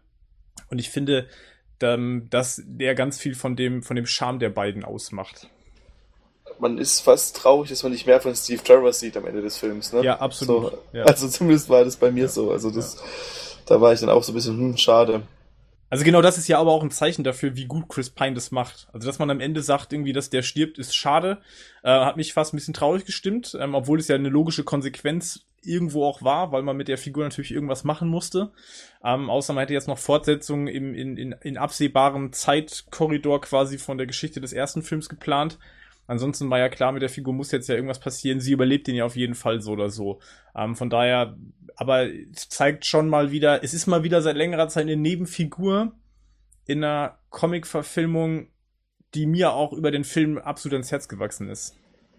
Wobei das der Film generell gut macht. Ich fand, alle Nebenfiguren waren wichtig, also für das Ja. Herz des Films eben auch. Also wenn man das mal zum Beispiel bei Suicide Squad sieht, ja, also und das da, und da eben Wonder Woman dagegen hält, da sieht man dann schon, okay, was hätte sein können, ja, mit mit kleinen Szenen, ähm, wie dann die eben auch diese kleine Gruppierung aufgebaut wurde mit ähm, dem Chief, mit Samir, mit Charlie und so weiter. Also mit nur ganz kleinen Dialogen wusste man eigentlich über die Figuren schon mehr, als man zum Beispiel bei Suicide Squad über die Figuren erfahren hat. Und ähm, die tragen die Story schön mit, sie tragen die Hauptfiguren mit, ohne zu aufdringlich zu sein, aber man freut sich immer wieder, wenn sie dann ihre, ihre Szenen haben, wie zum Beispiel auch Lucy Davis äh, als Etta, die dann hier und da immer wieder aufgetaucht ist, aber dann gleich auch wieder heitere Momente mit in den Film reingebracht hat. Und ähm, da muss ich auch sagen, alles toll besetzt. Wie fandet ihr denn ähm, Danny, Hu äh, Danny Houston? Dan- Danny, doch, man spricht ihn wahrscheinlich sogar so aus, oder? Danny Houston als äh, Ludendorff? Ich fand ihn gut, aber auch da war es, waren es auch so ein, zwei Blicke, die Henning und ich uns gegeben haben im Film, wo es dann auch schon arg, der, der Henning hat gesagt, der Bernd würde sagen, das ist arg Comic-Booky. Wo die da aus dieser, wo sie da diese, diese anderen Generäle da ähm, vergaßen. Wo sie dann rauskommen und dann wie so, ja, wo sie dann so rauskommen und so, Die Maske bringt gar nichts. Und so. ja, wo sie sich da so freuen dann darüber. Das Ganz war dann schon, Hm. ähm, Wisst ihr, wen ich da von meinem geistigen Auge hätte? Caesar Romero hatte ich da vor Augen. Das war Ja, so eine Joker-Szene ja. aus der 66er Batman-Serie. So, so, so, okay. Da war ich echt so einen kurzen Augenblick komplett raus aus der Nummer, weil das war mir viel zu drüber. Also, Es ist ein bisschen überzogen, ne, kann man so sagen. Also das hat wirklich was Comicbook-haftes an sich. Ich glaube, das war aber auch wirklich so angelegt, dass das also so ein bisschen rüberkommen sollte. Was mir überhaupt nicht gefallen hat, war dieses, dieses Mittel, das er sich da immer genommen hat. Das hat mir bei, zwei, bei beiden Malen, ich fand es sah richtig bescheuert aus. Da hätte man echt Ja. irgendwas anderes mit weniger machen können. Und wenn er einfach nur schwarze Augen gehabt hätte, wenn er das Zeug nimmt, irgendwas. Ja, ob er das Zeug überhaupt gebra gebraucht hätte, wäre meine Frage gewesen. Aber kurz mal vorab, wusstet ihr, dass er nicht Ares am Schluss sein wird? Wir haben doch eine News darüber geschrieben, oder? Ja, ja, aber war es euch präsent? Also habt ihr Ja, Also dann schon gewusst, okay, es muss wer anders sein? Ich wusste es von Anfang an, dass das, dass der andere, der, äh, der David, David, Sulis. wie auch immer man sein Nachname Tulis. Tulis, Tulis. Das ist, ich hasse das THJ. Auf jeden Fall, das, das ist den, der, dass er hier dann, ähm, dass er, ähm, ah, das, ist, das wusste ich von Anfang an, ja. Das wussten alle hier, oder? Keiner unbedarft. Henning wusste es äh, nicht. nee, ich wusste Aha. nicht. Ich wusste nicht. Äh, und Rico hat, hat mich tatsächlich auch, äh, das muss ich nochmal im Nachhinein lobend erwähnen, du hast mich auch nicht gespoilert, entgegen deiner sonstigen Gewohnheit. hast, du mich, hast du mich in Ungewissheit gelassen. Vielen Dank dafür. Henning, wie hat das für dich funktioniert? Ah, ich weiß nicht. Also die Antagonisten, eigentlich alle drei, also sowohl Ludendorff, Aris als auch ihr Dr. Poison, weiß ich nicht. Also das wäre für mich so ein Part von dem Film, wo ich eher den Mantel des Schweigens drüber decken würde. Ähm, die haben für mich alle nicht besonders gut funktioniert. Und äh, ja, Die Stärken sind tatsächlich auch nicht die Gegner. Also, Nee, in dem Film tatsächlich nicht. Und dass, dass jetzt Ludendorff nicht Ares war, ähm, ja. Sie haben es ja relativ lange quasi im Film jetzt auch offen gehalten. Also auch nochmal beim Dialog zwischen die, der Diana und äh, Ludendorff da bei dem Ball. Da hätte man auch denken können, er ist Ares, weil er irgendwas über Götter redet. Aber irgendwie hat man da, habe ich da schon ein Gefühl gehabt, na, also der kann es eigentlich nicht sein. Äh, dafür ist der viel zu, also viel zu komisch auch dargestellt, fand ich bis dato in dem Film. Ähm, ich fand jetzt den Twist am Ende, dass jetzt da Sir Patrick Ares war, pff, ja, fand ich eher so ein bisschen, ja, war jetzt kein, war jetzt kein sehr, ein cleverer Twist sieht anders aus, finde ich. Ich gucke äh, gerade Fargo, die dritte Staffel, und da spielt er den Bösewichten und er spielt das mit so einer Lebendigkeit und mit so einer tollen Schauspielleistung, dass ich den direkt irgendwie schon, weil ich glaube ich am Tag davor zwei, drei Folgen gesehen habe von Fargo, ähm, irgendwie ihn direkt in seiner ersten Szene, wo er reinkommt, äh, wo, wo Wonder Woman reinkommt und fragt, hey, der einzige Mann, der über Frieden redet und keiner lässt ihn aussprechen, da dachte ich schon so, ah, das ist bestimmt der Böse irgendwie. Und äh, von daher, äh, ja, ähm, gut, ich, ich, ich muss sagen, ich fand an dem Moment ganz cool, wo, wo klar wird, äh, Ludendorff ist nicht Ares, dass ähm, dieses Verzweifeln von Wonder Woman, so, was? Alle machen noch weiter, dieses Umschauen. Das fand ich total toll, weil sie dann so gemerkt hat, oh, die Menschen machen immer noch weiter böse Sachen und das fand ich wirklich klasse gemacht, aber da können wir vielleicht noch später drüber reden. Also ich fand Ares ehrlich gesagt gar nicht mal so schlecht. Also ich fand es erstmal, es war ein griffiger Gegner. Es war auch ihre Mission. Das heißt, man kann sich tatsächlich nach dem Film noch an den Namen des Gegners erinnern, ob man jetzt äh, mit, mit ähm, da griechisch ähm, bewandert ist oder nicht. Ähm, so wusste man, okay, sie hatte eine Mission und war auf der Suche nach einem bestimmten Gegner. Und ich fand seine Darstellung per se auch nicht so schlecht. Ich fand es auch interessant, dass man ihn tatsächlich als Darsteller auch so behalten hat unter dieser Rüstung, also dass er dieser Mann mit dem Schnauzer war und anscheinend auch so als etwas jüngerer Mann auch genauso ausgesehen Schnauzer. hat. Genau das habe ich auch schon gesagt, dass ich das auch toll fand, dass man ihn wirklich immer noch erkannt hat unter der Maske. Ja, ähm, das fand ich okay. Manch einer hängt sich da auf und sagt, okay, da hätte ich gern was anderes gesehen, irgendwie ein Monster oder rote Augen oder sonst irgendwie was. Nö, ich fand das eigentlich ganz erquick erquickend.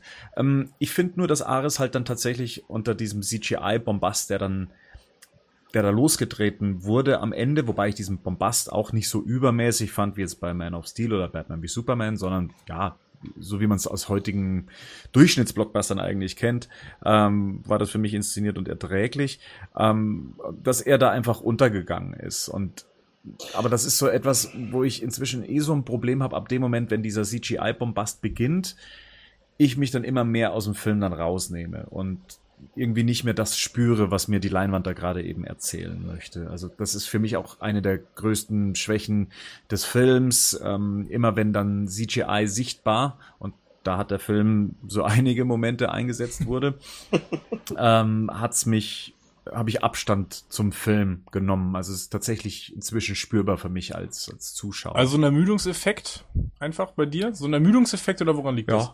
Ja, ähm, tatsächlich ein Ermüdungseffekt, aber eher insoweit, dass ich im Nachhinein, das ist wie in einem Buch lesen abends und man irgendwann merkt, okay, äh, ich habe gerade nicht aufgepasst und muss nochmal zurückblättern. Also so eine Art von, ich schlafe da eigentlich schon ein. Es ist ein Ermüdungseffekt, ja. Also es, äh, ich, die Leinwand kann mich in dem Moment nicht mehr einfangen. Die, die Mhm. Erzählung funktioniert nicht mehr, weil es wahrscheinlich gefühlt einfach nicht echt ist, was ich da sehe. Und der Film, und das, das halte ich ihm ja zugute, ist halt zum größten Teil echt. Echte Sets. Und deswegen fällt es umso mehr auf, wenn dann CGI eingesetzt wird. Und das schon relativ früh. Ich glaube, es war eine der ersten Sze äh, Tra- Trainingssequenzen, die man gesehen hat, die so offensichtlich am Computer gemacht wurde, dass ich mir gedacht habe, wow. Ähm, Man merkt im Film ein, eigentlich sein äh, geringes Budget an. Ja, Man merkt ganz einfach, dass er tatsächlich weitaus preisgünstiger als die anderen Installments war. Das ist also, ist, war sehr Die auffällig. Frage ist halt, ob man dann auch alles in Zeitlupe machen können, wenn man es auch normal hätte machen können. Weil was Bernd, glaube ich, meint, sind gerade diese Anfangssequenz, wollen alle in Zeitlupe rumspringen, was halt am Computer entstanden ist, würde ich mal behaupten. ja. Und das sieht man halt, weil es halt billig aussah. Und erstens und die ersten fünf Minuten sind, glaube ich, vier Minuten Zeitlupe. So, das, wo ich mir auch denke, ja gut, da hätte es halt normal, da, da braucht man ja nicht, man muss es ja nicht so machen. Also, da, dass man nicht so einen Endkampf mit Ares, dass da Computereffekte benutzt werden, das ist dann eher verzeihlich. Aber bei so, aber dieser Anfangssequenz fand ich dann ehrlich gesagt auch eher nervig. Aber liegt es nicht auch so ein bisschen daran, also mir geht es komplett genauso. Ich, ich würde das, was Bernd gesagt hat, gerade komplett eins zu eins unterschreiben. Ähm, bei mir liegt es aber tatsächlich auch so ein bisschen daran, dass das dass diese Finals dieser Filme einfach so unglaublich generisch sind. Also man weiß schon, es läuft jetzt darauf hinaus und dann wird man auch nicht mehr überrascht, weil okay, dann, und dann, wo es losgeht, weißt du, okay, jetzt geht es los, jetzt kriege ich irgendwie, keine Ahnung, fünf Minuten, zehn Minuten, bei 645 Minuten, ähm, sorry dafür, kurze Seitenhieb, ähm, kriege ich äh, so ein Effektgewitter und eine Materialschlacht geboten. Und das ist bei mir so der Punkt, ich merke da mittlerweile ganz einfach, dass ich sage, okay, da wird jetzt mir auch optisch nichts Überraschendes mehr geliefert. Ich habe das Gefühl, alles schon mal irgendwie gesehen. Klar ist das in Nuancen dann nochmal verändert oder modifiziert, aber so im Kern ist das jetzt nichts, wo ich jetzt sagen würde, ja, sowas habe ich, sowas habe ich noch nie gesehen. Das ist alles schon mal irgendwie da gewesen und das ermüdet mich dann tatsächlich unglaublich. Äh, ist es nicht so, dass bei dem Finale, ähm, darüber haben wir jetzt gar nicht gesprochen, ähm, dass aber diese emotionale Note dabei ist, dass sie halt erstens diesen Abschied mit äh, Steve Trevor hat und dann auf der anderen Seite zum ersten Mal Wonder Woman wird. In dem Moment, wo sie realisiert, Menschen äh, und Liebe, das äh, das ist die wahre Kraft, so nach dem Motto. Äh, klingt fast schon wie bei Interstellar, aber gut. Ähm, äh, und da, da, da, dieses Emotionale, das hat mich so ergriffen im Kino wie seit Jahren nicht mehr bei einem Film. Und da dachte ich so, wow, ist das toll gemacht. Und da, ich habe auch zwischendurch gedacht, oh, weil jetzt geht's gerade los mit der CGI-Schlacht. Äh, Aber diese zwei Punkte, einerseits, dass man erst später hört, was Steve Trevor gesagt hat, und dann auf der anderen Seite, dass sie dann wirklich zu Wonder Woman ganz am Ende wird. Das ist ein, also das, was du, was man ähm, hinterher sieht, oder drei Minuten später sieht, was drei Minuten vorher passiert ist, ist eigentlich was, was mir ehrlich gesagt nie großartig im Film pass, äh, gefällt. Weil ich sind ein bisschen, ja, hm, keine Ahnung. Und ich finde halt, oder ich glaube halt, das generelle Problem ist halt, dass der Film halt ganz viel gewinnt durch diese Charakterszenen, auch diese Szenen zwischen Trevor und Diana. Aber ein allgemeines Problem, glaube ich, bei Comic-Verfilmung heutzutage ist, dass der Gegner einfach nicht so geil ist. So, dass der auch vielleicht gar nicht die Möglichkeit hat, geil zu sein, weil er halt einfach dann, weil er vielleicht diese, diese Probleme oder als die Figur geschaffen wurde, vielleicht heute, heutzutage nicht mehr up to date sind oder warum auch immer. Aber gerade bei Wonder Woman war es halt tatsächlich so. Mich hat es halt auch dann irgendwie, mir war es egal. Ich habe da es ist zwar schön, dass sie dann da diesen, diese, diese Erkenntnis hat, dass er den Panzer nicht auf Dr. Gas schmeißt oder wie es Dr. Poison schmeißt. Aber. Dr. Gas. Dr. Ga Dr. Gas, sie hat ein Flatulenzproblem. Aber das ist halt auch das, Dr. was halt. Gas. ja, das ist, halt, das ist halt genau das, was. okay, den übernehme ich, danke. Was halt Dr. Bernd auch meinte, das halt, äh, gut, Ares kannst du dir halt merken, weil halt, was halt Ares ist. Ares hat halt jeder schon mal gehört, so. Wäre es jetzt irgendein anderer Gegnername gewesen, den du nicht gehört hättest, wie jetzt aus irgendeinem x-beliebigen Guardians of the Galaxy Film, dann hättest du halt, da hättest du den Namen halt auch wieder vergessen, so. Dann wäre wär es auch irgendein Typ halt in der Rüstung. Aber so. ich glaube, hätte die im Deutschen Dr. Gas gehießen, würde sich jeder an diese Figur erinnern. Ich habe sogar schon den Namen von ihr vergessen, wo wir drei Minuten vorher schon besprochen haben. Ja, ich, ich glaube aber im Prinzip reden wir im Moment über, glaube ich, drei, vier verschiedene Sachen, Ja. die zwar alle mit dem Finale zu tun Ja. haben, aber eigentlich nicht, den, nicht den Kern treffen, weil, äh, wie Patrick schon sagte, das Finale wird gerettet durch diese emotionalen Höhepunkte. Das ist nämlich der, der Unterschied zu Batman vor Superman oder Man of Steel, indem er halt zum Schluss nochmal so einen emotionalen Punkt reinbringt. Das andere ist aber die Effektarbeit, äh, die geleistet wird. Und da gibt's dann auch wieder zwei Punkte zu bedenken. Äh, einmal, wie gesagt, wir haben hier ein weitaus äh, geringeres Budget. Also das sieht wirklich aus, äh, als ob das eine Wiederverwertung, äh, die Strahlen zum Beispiel, äh, äh, habe ich gedacht, okay, das sind die gleichen äh, äh, Strahlenmodelle, die sie auch bei, äh, bei, bei Doomsday benutzt haben, Mhm. äh, mit dem blauen und dem gelben. Das liegt aber auch inzwischen daran, dass die Effektbranche ja heute so aufgebaut ist. Ähm, diesen Look, diesen CGI-Look, den haben wir jetzt nicht nur im, im DC, das haben wir auch bei Marvel. Das sieht ja alles gleich aus. Das ist inzwischen, weil diese ganzen Templates halt einfach vorhanden sind, äh, nach dem Motto, so, wir brauchen jetzt das, dann wird das genommen. Die benutzen alle den gleichen Renderer, da wird die gleiche äh, Composer-Software benutzt und deswegen haben wir halt inzwischen diesen komplett generischen Look, der halt überall gleich aussieht. Das ist also äh, schon, schon ein Unterschied und es wird kaum noch sich die Mühe gemacht oder wahrscheinlich weil es Geld fehlt oder weil man keine Zeit hat, dass man anfängt, mal wieder Effekte neu zu entwickeln, äh, um, um da was das Neues zu zeigen, sondern man greift lieber auf das Bewährte zurück. Das ist im Prinzip äh, diese Panzermodelle und so weiter, die werden die wahrscheinlich schon x-mal verwendet haben für, für, für andere Filme. Und auch hier glaube ich, dass sehr viel einfach wiederverwertet worden ist, äh, weil es sind ja auch die gleichen Effekt-Companies, die bei den anderen Filmen dabei waren, dass einfach sehr viel wiederverwertet wurde aus diesen Filmen, halt nur ein bisschen anders arrangiert. Und deswegen haben wir zum Schluss halt diesen merkwürdigen Einheitslook, weil es sieht tatsächlich alles gleich aus. Ja, das finde ich eben schade, weil mir hätte eigentlich sowas, wie es im Mittelteil war, als sie durchs Niemandsland gegangen sind und Wonder Woman ihren ersten Kostümtest hatte, ja, indem sie dann ähm, sich da einfach mal zwischen die Fronten gestellt hatte. Das fand ich großartig inszeniert und es hatte auch so eine lebendige Wucht, die ich auch als Zuschauer super fand. Also weil das einfach mal überschaubar war, nicht dieser Einheitsbrei und und es hatte halt eben etwas da, wo man diese Wucht, die auch auf Wonder Woman eingeprasselt ist, äh, dass man das nachvollziehen konnte. Und, und bei dem Finale selber war es dann einfach so, okay, ich sehe jetzt wieder diesen, diesen Einheitsbrei, äh, wo man jetzt, da hätte man jetzt Doomsday hinstellen können oder sonst jemanden. Man fühlt halt in dem Moment nichts. Ja, das ist einfach, es ist auch von der Inszenierung halt einfach sehr leblos. Und das finde ich schade. Äh, besonders, weil, äh, wie es Patrick auch schon gesagt hat, da eben dieser emotionale Moment mit drin, irgendwo da noch mit drin ist ähm, und, und drumrum fliegen einfach die Fetzen, da ist alles irgendwie gelb und rot und ein bisschen Feuer und noch irgendwas muss durch die Gegend fliegen und da bin ich dann schon längst wieder weg. Also da werden halt die Erwartungen an das heute moderne Blockbuster-Kino ganz einfach erfüllt, weil man offensichtlich halt denkt, das muss so sein. Man sollte jetzt aber auch ein paar positive Dinge daraus nehmen, weil im ja, Gegensatz zu vielen anderen Blockbustern, zum Beispiel die Kameraarbeit, auch bei den Effektszenen, mhm. äh, das ist zum ersten Mal seit langem im Film, wo man wieder einen Überblick hatte über die, auch über, über diesen finalen Kampf, weil im Gegensatz zu sonst die Kamera immer wieder zurückspringt in die Totale, dass man ein Gefühl für Raum bekommt. Das fängt schon an bei der äh, Invasion auf Themyscira von den Deutschen, wo nicht die ganze Zeit nur noch nah drauf gehalten wird, sondern immer wieder die Kamera zurückgeht und wir ein ganzes Areal mit Menschen sehen und wir den Überblick behalten über diese Actionsequenzen. Und das hat er zumindest bis zum Schluss durchgehalten, von der ganzen Bildkomposition her. Jetzt mal diese schlechten Effekte hin und her. Äh, das ist zum Beispiel etwas sehr Positives. Das hat weder äh, Batman vor Superman noch Suicide Squad, Suicide Squad schon gar nicht. Also da ist es ja extrem. Und hier haben wir kaum hektische Schnitte, sondern ganz im Gegenteil. Wir haben ganz klassische Bildkompositionen, die den Zuschauer auch mal wieder in Überblick über das Gesamtbild geben. Ja, aber nochmal, also mir geht's nicht um die Effektqualität, ne? Das ist für mich nochmal ein hm? anderer Punkt. So, der, der ja, den kann man, glaube ich, nochmal separat diskutieren, weil die Effektqualität, da bin ich auch bei dir, die finde ich den ganzen Film über relativ mäßig.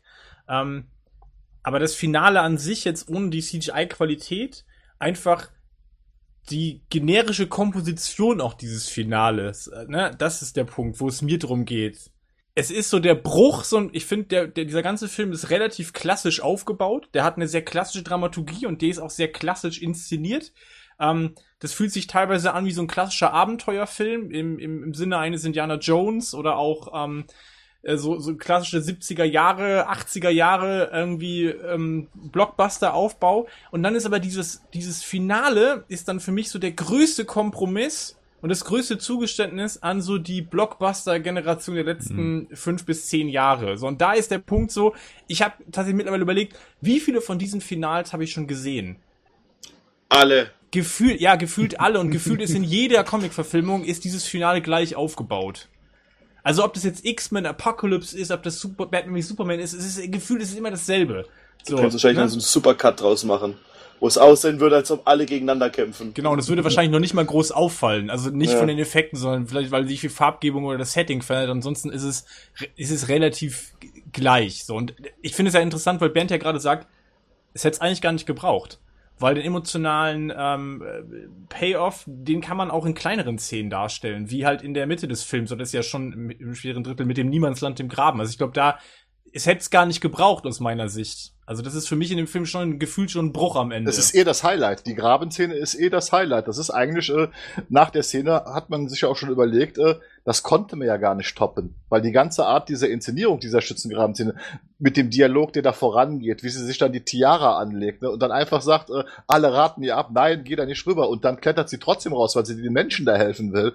In dem Moment ist ja die, Geil. ist die Inszenierung so toll, äh, das, konnte, ist das, super. konnte, das konnte man gar nicht mehr toppen mit dem Finale. Das ist, hätte man eigentlich vielleicht als Drehbuchschreiber merken müssen, dass man damit das Highlight des Films gedreht hat. Aber vielleicht hätte man das auch ein bisschen, vielleicht wäre es bei so einem Film mal auch mutig gewesen, ein bisschen kleiner zu gehen. Ja, ein kleineres So. Ende. Ja, genau. Ja. Ja. Das hätte, hätte man trotzdem tragisch inszenieren können, auch mit Trevor und so weiter. Ja. Also, wie gesagt, und das ist ja das, was ich meine, diesen, diesen, diesen Twist dann, dass Sir Sir Patrick jetzt hier Ares ist und das war schon okay so, also was, was der Film auch vermitteln wollte, aber was halt, teilweise hat das Gesehen nicht dazu gepasst und teilweise haben halt auch dann die, ähm, das Ende halt einfach. Ich, wir beide haben uns, glaube ich, angeguckt, Henning, als der auf einmal seine Rüstung da anzieht und dann haben wir so die Augenbrauen verzogen, so irgendwie, weil wir beide so gedacht haben, ja, hm, Und dann habe ich noch zu dir gesagt, jetzt ist Magneto da. Also Ja. weil er dann so hoch schwebte und dann ging irgendwie alles um ihn herum mit hoch. Also ähm, das ist dann schon für mich ein Zeichen, wenn ich in so einem Augenblick so eine Assoziation habe, dann ist das für mich schon ein Zeichen, okay, ich habe das schon zu oft gesehen. Aber trotzdem würde ich sagen, ich meine, das ist halt auch nicht dem Film gerecht, wird sich jetzt da nur darüber zu reden, weil es gibt ja auch Nee, nee, nee, sehr absolut. viel geile Sachen, über die man sich noch Ja. unterhalten kann. Definitiv. Genau, reden wir über die geilen Sachen. Was, was, was sind eure geilen Sachen, die ihr gesehen habt? Also bei mir ist es äh, der Graben, also die Niemandsland-Sequenz. ähm, was waren so eure Highlights, die ihr mitgenommen habt aus dem Film? Ich fand den Einstieg im Film richtig gut. Also in der heutigen Zeit, wo man Wonder Woman dann in der heutigen Zeit sieht, wie sie dann das Bild von Bruce Wayne bekommt und so weiter. Das hat mir sehr gut gefallen. Mir hat der ganze, im Prinzip das ganze erste Drittel richtig gut gefallen, auch auf Themyscira, wo sie dann, wo, wie sie ausgebildet wird. Wie, dieses das ganze Volk hat mir gefallen. Meine Begleitung beim zweiten Sinn ist ein riesengroßer Robin Wright-Fan. Der hat sich da richtig gefreut, auch was da passiert ist auf der Insel. Ähm, ich finde es auch gut, dass sie, dass sie versucht haben, relativ viel von der Mythologie oder was halt Wonder Woman ist, auszumachen, auch wenn man heutzutage das vielleicht nicht mehr so machen würde. Es wird daraus, dieser Spaß, dass sie aus Lehm geformt wurde und von Zeus erweckt wurde, fand ich ganz okay. Dass er da, dass so mal kurz angesprochen wurde, das war, fand ich, die gute, das hat's gut in die heutige Zeit gebracht. Ich mochte, ähm, diese ganze, diese ganze, ähm, diese Trainingssequenzen, wie sie dann heimlich von ihrer Ta Tante da trainiert wird und ihre Mutter ist da irgendwie dagegen. Das hat mir gefallen. Und auch dann auch später, als sie in London sind, das fand ich auch toll. Und natürlich halt die Grabenszene. Die Grabenszene ist natürlich das Highlight des Films.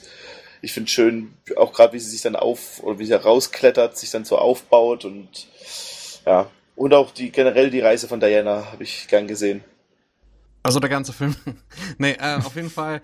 Äh, meine Highlights war beispielsweise der Tanz im leichten Schnee, also wo die Schneeflocken kommen. Das fand ich, fand ich sehr toll. Und ähm, dann No Man's Land natürlich. Ähm, ich fand auch den Final Combat, habe ich den jetzt genannt. Final Combat für A, das ist einfach arschgeil, ey. Das fand ich super. Also Effekte hin oder her. Ich war im Kino und hab so, yes, yes gesagt. Und das, allein, dass es der Film geschafft hat, ist schon mal super. Die, die stärksten Szenen und die, wo ich auch sage, deswegen ist es einer meiner Lieblings-Comic-Verfilmungen, ist halt, wo, wo der Charakter Wonder Woman gegenüber den Menschen spricht. Und zwar, wenn da dieser eine General, der Leute opfern möchte, äh, sie mit voller Inbrunst sagt, ja, bei uns würden Generale mitkämpfen und nicht nur in irgendwelchen Büros abhängen. Das fand ich einfach super klasse.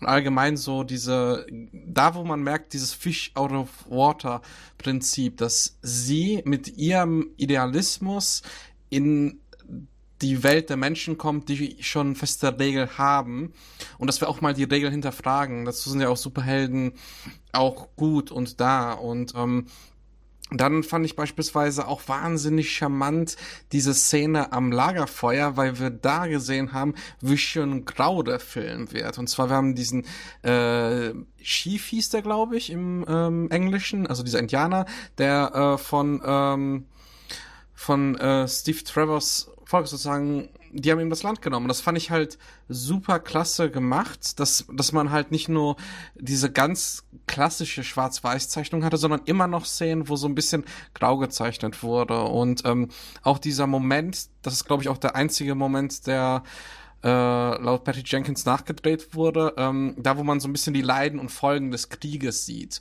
Das war für mich auch so ein Moment, wo ich gesagt habe, okay, deswegen ist sie in Batman vor Superman äh, abwesend gewesen. Das ist mir völlig klar. Wenn jemand, der so ein idealistisches Weltbild hat, sowas sieht, würde ich mich diesem, ich sag jetzt mal, Volk auch nicht äh, zugehörig fühlen.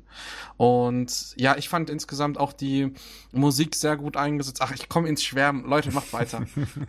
ist, ja, ist ja auch okay. Wobei, dein letzter Punkt ist wahrscheinlich etwas, Henning, du hast das, glaube ich, schon mal hier und da mal so ein bisschen durchblicken lassen. Also von wegen Wonder Woman hat sich dann zurückgezogen. Irgendwie das Ende des Films passt da ja nicht so ganz rein, ne? Also so ganz äh, an, an Batman wie Superman oder das, was sie in Batman wie Superman erzählt, äh, ist da, glaube ich, nicht so ganz stimmig.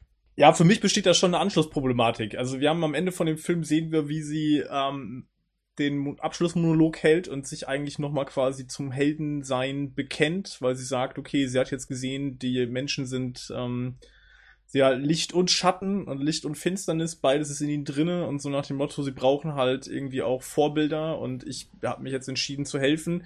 Diese Szene spielt aber tatsächlich quasi in der Zeitschiene von Batman wie Superman, also zu dem Zeitpunkt ungefähr, eigentlich ja schon danach. Ähm, und was wir nicht sehen, was man sich jetzt auch zurechtrücken müsste, wäre, was ist in diesen 100 Jahren passiert? Also was hat sie jetzt genau getan? Ähm, man kann jetzt davon ausgehen, ähm, sie sagt ja in Batman Superman, sie hat der Menschheit den Rücken gekehrt, irgendwie ein Jahrhundert des Schreckens. Ähm, man könnte jetzt spekulieren, ist der Ausbruch des Zweiten Weltkrieges vielleicht ähm, der ausschlaggebende Faktor, dass sie sagt, okay, das jetzt machen sie es alles nochmal. Äh, sie haben, sie lernen nichts.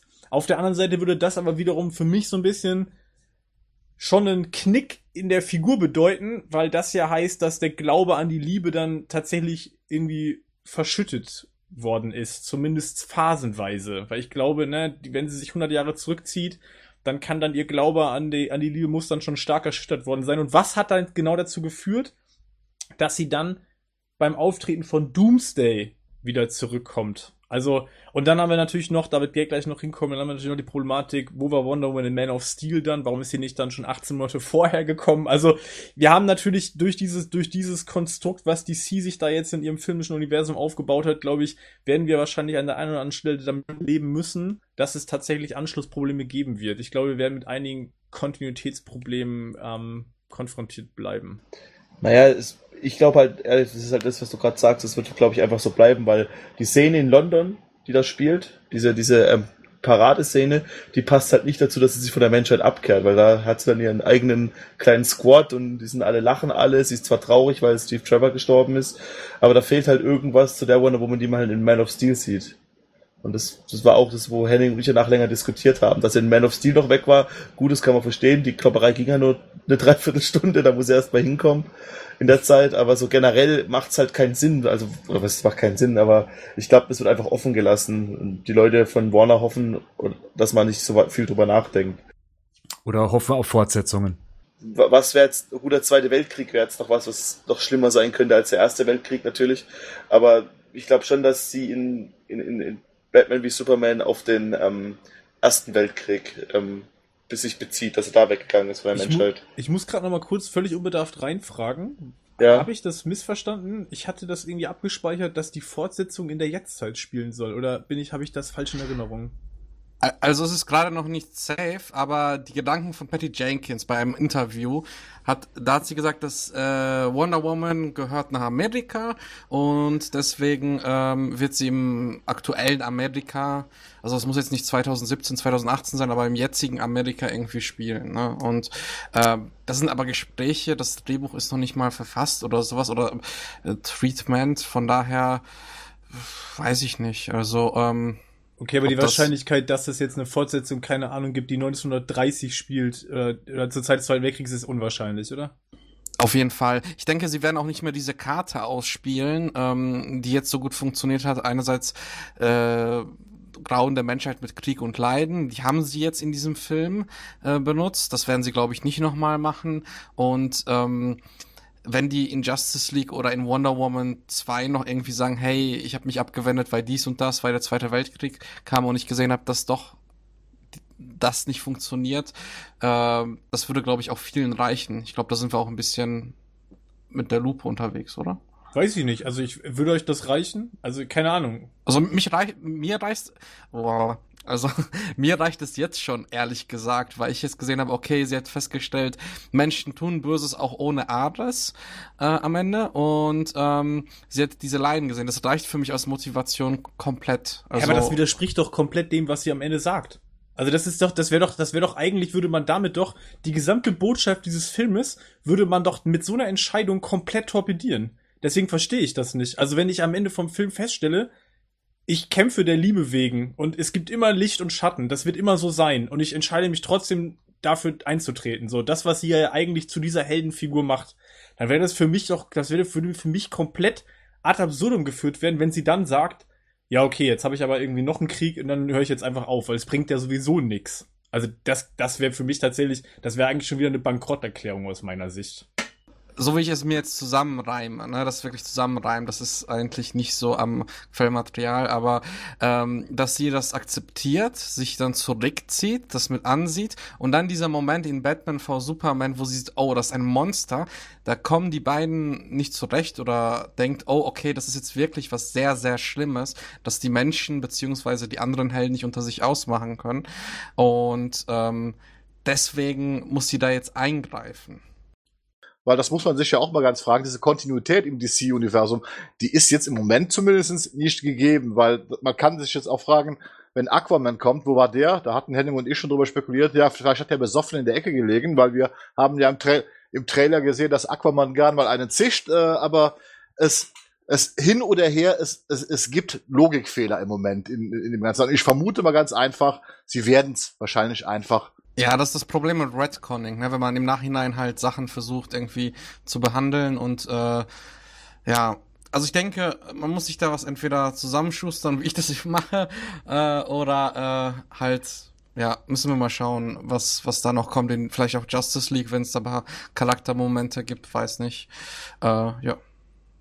Ja, wobei ich nochmal, ich möchte nur noch mal kurz betonen, mir geht's jetzt nicht um die Thematik, wo waren die Helden bei den Ereignissen in den Solo-Filmen. Damit habe ich jetzt nicht so ein Riesenproblem. Das kann ich tatsächlich irgendwie kaufen, weil das ja in Comics, sonst wäre das ja auch eine Dauerthematik, weil man, dann müsste man sich irgendwann fragen, warum ist eigentlich in Gotham City immer nur Batman? Warum helfen mir nicht die anderen Jungs auch dabei oder Mädels? Ähm, aber was für mich eher das Problem wird, wird zu sein, wird sein, okay, inwieweit wird die Charakterentwicklung dann von Wonder Woman äh, kontinuierlich gestaltet. Also da hätte ich schon ganz gern noch eine Erklärung zu, wie ist die dann so geworden. Weil bei Batman kann man, muss man sich das jetzt im Zweifel auch zusammenreimen, ne, weil man die Vorgeschichte noch nicht gesehen hat und wahrscheinlich auch nie zu sehen bekommt. Bei Wonder Man haben wir jetzt aber eine Vorgeschichte, haben einen Stand von einem Charakter quasi 1918 und haben als nächstes einen Sprung zu einem Charakterstand, weiß ich nicht, 200 Jahre später. Und dazwischen scheint irgendwas ganz Gravierendes zu passieren mit ihr und ihrer Haltung.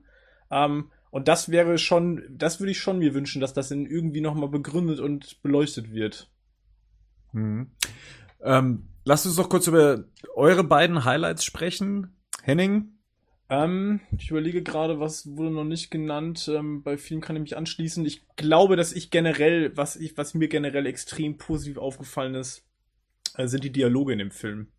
Ähm, ich fand, ich habe schon lange keine Comic-Verfilmung mehr gesehen, wo die Dialoge ähm, so pointiert waren und tatsächlich auch äh, so viel Witz, Sprachwitz mitgebracht haben. Das fand ich sehr, sehr positiv. Ähm, fast jede Szene von Chris Pine und Wonder Woman, äh, und Diana war für mich ein Highlight. Und die Eisszene, muss ich sagen, die war, da habe ich mich auch echt drüber gefreut, auch beim zweiten Gucken. Ich fand die äh, wunderbar. Also die menschlichen Momente, die kleinen Szenen waren für mich tatsächlich das Highlight des Films. Genau, die Eisszene ist ja tatsächlich eine Szene aus den Comics, ja. die es auch in den Animationsfilmen schon geschafft hatte und äh, jetzt auch eben in der Live-Action-Verfilmung. Ähm, Gerd? Ja. Da du ja auch gleich weg musst. Ja. Äh, nein, ist, also ich sehe das auch wie Henning. Es waren vor allen Dingen die ganzen kleinen äh, Dialogszenen, die mir unheimlich großen Spaß gemacht haben, die diesen Film auch lebendig gemacht haben. Was mir eigentlich auch besonders gut gefallen hat, ist, dass er so ganz beiläufig Sachen als selbstverständlich dargestellt hat, äh, das mit einem sehr schönen, äh, teilweise auch sehr ironischen Witz. Das ist zum Beispiel diese äh, Szene auf dem Boot, wo sie sich halt über Sex unterhalten, wo sie dann meint, ähm, so, so ganz beiläufig, ja, Männer zur Reproduktion äh, unabdingbar zum Spaß. Naja, äh, wo so, das war erstmal aus der Situation sehr komisch. Und das zweite, was ich da so toll dran finde, so ganz nebenbei wird gesagt, ja, die Amazo Amazonen haben Sex untereinander. Die sind lesbisch. Und es wird kein Aufhebens drum gemacht. Sondern das, das hat diesen Film so ausgemacht. Diese, die, diese Ebene, dass man solche Sachen einfach präsentieren kann, ohne dass sie unter die Gürtellinie gehen, dass sie mit einem Witz und Esprit erzählt werden und dass man dann auch diese Botschaften eigentlich unbewusst mit nach draußen nimmt. Das hat mir am besten gefallen. Ein Punkt, der, glaube ich, auch generell gut ankam, das ist der Score zum Film. Etwas, womit wahrscheinlich die wenigsten gerechnet haben, besonders da man den Komponisten kaum kennt. Ich habe tatsächlich von ihm, Patrick, hilf mir, wie heißt der nochmal? Der Mann. Ru Rupert, äh, Peter, äh, Rupert Gregson Williams. Ja, ge genau, das meinte ich. Ich habe Tarzan gesehen und dazu hatte er auch den Soundtrack gemacht also diese Tarzan-Neuverfilmung. Und da ist mir der Soundtrack auch schon sehr positiv aufgefallen. Dann äh, habe ich vorab dann auch schon den Soundtrack hören können zu Wonder Woman und war sehr, sehr begeistert. Ähm, viele tolle Elemente, die einen an ähm, an andere Filme auch erinnert, aber immer was sehr Heroisches hatte, was sehr Positives, was sehr Optimistisches. Also es waren tolle Themen mit dabei. Ähm, ich glaube, da war jeder von uns recht positiv überrascht, wie gut der Score funktioniert hat für den Film. Vor allem, was ich super fand, dass sie nach dem großen, ähm, ja, man kann schon sagen, dass das Wonder Woman-Theme äh, bei Batman v Superman so gut angekommen ist, da hatte ich ein bisschen die Sorge, dass die das so häufig einbauen oder irgendwie es zu weit allein steht. Äh, und ich muss sagen, dass ich den generellen Soundtrack sehr toll fand. Endlich mal auch wieder ein Soundtrack, den ich mir auch danach bei Spotify gerne angehört habe und ähm, wo ich auch beim zweiten Mal mich gefreut habe, wo ich den Film im Kino gesehen habe. Ah ja, jetzt gleich kommt der Soundtrack-Einsatz, da freue ich mich drauf und äh, das wäre wünschenswert auch so für die kommenden äh, DCU-Filme. Ja, der Soundtrack hat schon gut gepasst, auch gerade in dieser, wo wir noch gar nicht drüber geredet haben, in dieser Animationsszene die es diese kurze gibt, wo, wo die Götter erklärt werden. Oh ja, die war toll. Das Einzige, wo mich halt, wo, wo Henning und ich uns, glaube ich, auch einig waren beim Gespräch, diese, diese, ähm, wenn der, der komplette, das Wonder Woman Theme dann läuft im Endkampf, da ist dann wieder ein bisschen, hm, ja, hat irgendwie nicht dazu gepasst, aber sonst wenn immer diese, nur diese komischen Elektro-Cello, wenn sie nur mal so ein bisschen so angeteased wurde, das hat dann schon wieder besser funktioniert tatsächlich. Mhm. Im Endkampf fand ich es tatsächlich auch nicht so geil. Es liegt aber, glaube ich, auch daran, dass Dialog auch noch drüber lag. Also man hat es, das hat sich so ein bisschen reingepresst angefühlt, während es mir in der Niemandsland-Sequenz dann wiederum ähm, gar nicht negativ aufgefallen ist. Da hat sich sehr stimmig aufgebaut und sich dann da rein platziert. Es konnte dann auch in dem Moment gut atmen, aber ja, im Finale selber, also äh, die ist, ich glaube, das war dann der Kampf mit Ludendorff, glaube ich. Ähm, hat mir das dann tatsächlich da so ein bisschen reingequetscht, ähm, kam mir das so ein bisschen reingequetscht vor. Gut, gab es was, was euch so gar nicht gefallen hat? Also, was für euch so rausstach, jetzt mal abgesehen von technischen Geschichten wie CGI oder was der eine oder andere auch bemängelt, eben was die äh, Slow-Motion-Geschichten angeht. Ähm, gab es so Sachen, die für euch rausgestochen sind, wo ihr gesagt habt, war, nee, das. Für Rico war es die After-Credit-Sequenz, die fehlte. ja, die war, das war echt kacke. Ich dachte, ich kriege jetzt hier einen 4 Minuten Justice League Trailer. Was für eine Kacke. Nee, irgendwie so wirklich negativ, über die negativen Sachen haben wir, glaube ich, schon gesprochen. Einzelne Sachen vielleicht. Ich, ich finde es immer irgendwie ein bisschen komisch, wenn dann Leute, ich meine, wenn, wenn halt Deutsche die Gegner sind, dann immer, dass sie dann so halb Deutsch, halb Englisch sprechen. Das finde ich irgendwie ein bisschen, wenn man den Film auf Englisch halt guckt, das fand ich irgendwie ein bisschen, ja. Ja, ansonsten die viel, das, das viel ähm, Zeitlupe eingesetzt wurde, wo es halt unnötig war. Das fand ich auch irgendwie ein bisschen, aber ansonsten gab es nicht viel Negatives bei mir eigentlich. Ja, ich überlege gerade, technische Aspekte hatten wir schon. Zeitlupe hast du gerade nochmal erwähnt. Das wäre für mich auch so ein Punkt. Die fand ich bisweilen schon fast inflationär eingesetzt. Also mir oft viel zu viel. Und es hat auch vielen Szenen aus meiner Sicht nicht gut getan. Ähm, Gerade in Kombination mit dem oft eher mäßigen CGI. Was hast du immer gesagt? Sieht aus wie der Ang Lee Hulk. Wonder Woman, wenn sie, das hast du mal. da gab es doch die eine Szene, wo sie sich den Godkiller und das Schild holt, wo sie da so ein bisschen über die vorher so anlaufen ja, und dann genau. so überspringt und ähm, wo sie so, wo sie ihre Sprungfähigkeiten erstmal testet und da fand ich tatsächlich, ähm, sieht's ein bisschen aus wie im 2003er Hulk von Ang Lee. Also ich finde nach wie vor ist es bei CGI immer ganz schwierig, äh, wenn Menschen in Bewegung ähm, animiert werden und man die aus der Totalen so erkennen kann. Ich finde, das sieht immer ein Stück weit unnatürlich aus. Vielleicht ist aber auch das, der, das eigene Gehirn, was einem so ein, so ein Streich spielt, weil man genau weiß, das ist unrealistisch, was da gerade passiert, weil es, weil es das nicht gibt. Ähm, ah, das fand ich auf jeden Fall nicht so gut, aber wie gesagt, CGI hatten wir ja schon. Ansonsten, wir hatten eigentlich alles schon. Die Antagonisten waren jetzt für mich jetzt nicht, nicht, nicht super, aber waren für den Film auch absolut okay. Und ansonsten so zwei, drei ja, kleinere Sachen, aber es sind Details, die eigentlich letzten Endes am, am, am Gesamturteil nichts ändern. Also ich habe mich schon nur gefragt, aber es ist jetzt Nitpicking, sowas wie, wie sind eigentlich die ganzen Deutschen, nachdem Steve Trevor da mit seinem Flugzeug abhaut, hinter ihm hergekommen? Also das frage ich mich nach wie vor. Der haut mit dem Flugzeug ab und wenn man den, wenn man die Szene am Anfang von der Insel sieht, sind die direkt hinter ihm. Also wie haben die ihn so schnell verfolgt mit Booten? Ähm, das habe ich immer noch nicht richtig verstanden also ja, wie gesagt, so Nitpicking-Sachen einfach, ne? Aber ich habe mich tatsächlich beim zweiten Guck auch immer noch daran gestellt, dass Steve Trevor diese, dieses Flugzeug besteigt und keine Brille aufhat, wo ich mir denke, ohne Brille kommst du keine fünf Meter weit, weil du einfach die Augen gar nicht aufhalten kannst. Und der hat noch Zeit, irgendwie eine, sich so eine Bombe, so eine Granate zu nehmen und die runterzuwerfen. Also, aber wie gesagt, ich verbuchte es so ein bisschen unter, unter so Indiana Jones äh, Stil. Das hat für mich dann teilweise schon so ein bisschen im positiven Sinne, aber so Groschenroman-Style, äh, den ich aber total liebenswert finde. Deswegen, ähm, ist das jetzt für mich gar kein so großer Kritikpunkt. Und insgesamt, glaube ich, haben wir ansonsten alle kritischen Punkte schon besprochen. Bernd? Nee, ich hatte für mich nur noch die Frage am Schluss, ob ich das Ende richtig verstanden habe. Da gibt es ja dann äh, den Moment, in dem sie ja dann eben äh, Ares dann ausgelöscht hat und ähm, ich für mich dann nicht wusste, okay, die Soldaten, die sich auf einmal dann auch ganz, ganz lieb haben, ähm, das habe ich auch das, gesagt. Ist das jetzt aufgrund dessen, dass Ares jetzt ausgelöscht ist oder einfach, weil die alle froh waren, dass vorbei ist? Jetzt machst du ein Fass auf. Jetzt machst du hier ein absolutes Fass Wir auf. haben ja noch so eine Gruppe, diese Geburtstagsgruppe ist ja wurscht auf Facebook. Ja. Und da habe ich das nämlich auch schon von Anfang an gesagt, dass ja. ich das nicht gerafft habe, warum, wenn Ares stirbt, auf einmal alle Hände ab und ich wurde hier als der größte Dummkopf dargestellt. Das ist ja. Nee, das stimmt überhaupt nicht. Nein. Wir haben nie gesagt, dass du ein Dummkopf bist. Wir haben nur gesagt, ja. dass du ja, das genau. nicht richtig und gesehen ich hast. Schon gedacht, das, das fand ich total komisch zum Film halt. Nein, nein. Und, und dann, haben dann ja. nach, nachdem wir es alles zweite Mal gesehen haben, auch ich, habe ich ja nochmal gesagt, hey Jungs, ich meine, ihr habt recht, natürlich ist halt, wird, kriegt sie quasi die Message, die sie kriegt, ist eine andere, als dass man sieht halt. Aber man sieht halt tatsächlich, wie auf einmal die, die ganzen, ähm, die sind ja keine Nazis, aber die Deutschen, wie sie ihre Masken ausziehen, auf einmal lachen und in den Armen sich liegen, wo ich mir denke, okay, warum?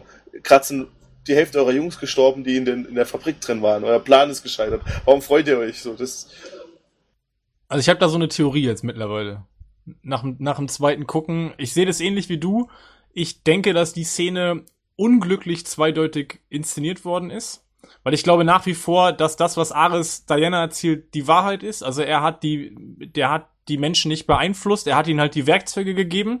Die Entscheidung, diese Werkzeuge gegeneinander einzusetzen, treffen sie aber von alleine, weil nur das macht in dem Film und der ganzen Gesamtbotschaft Sinn.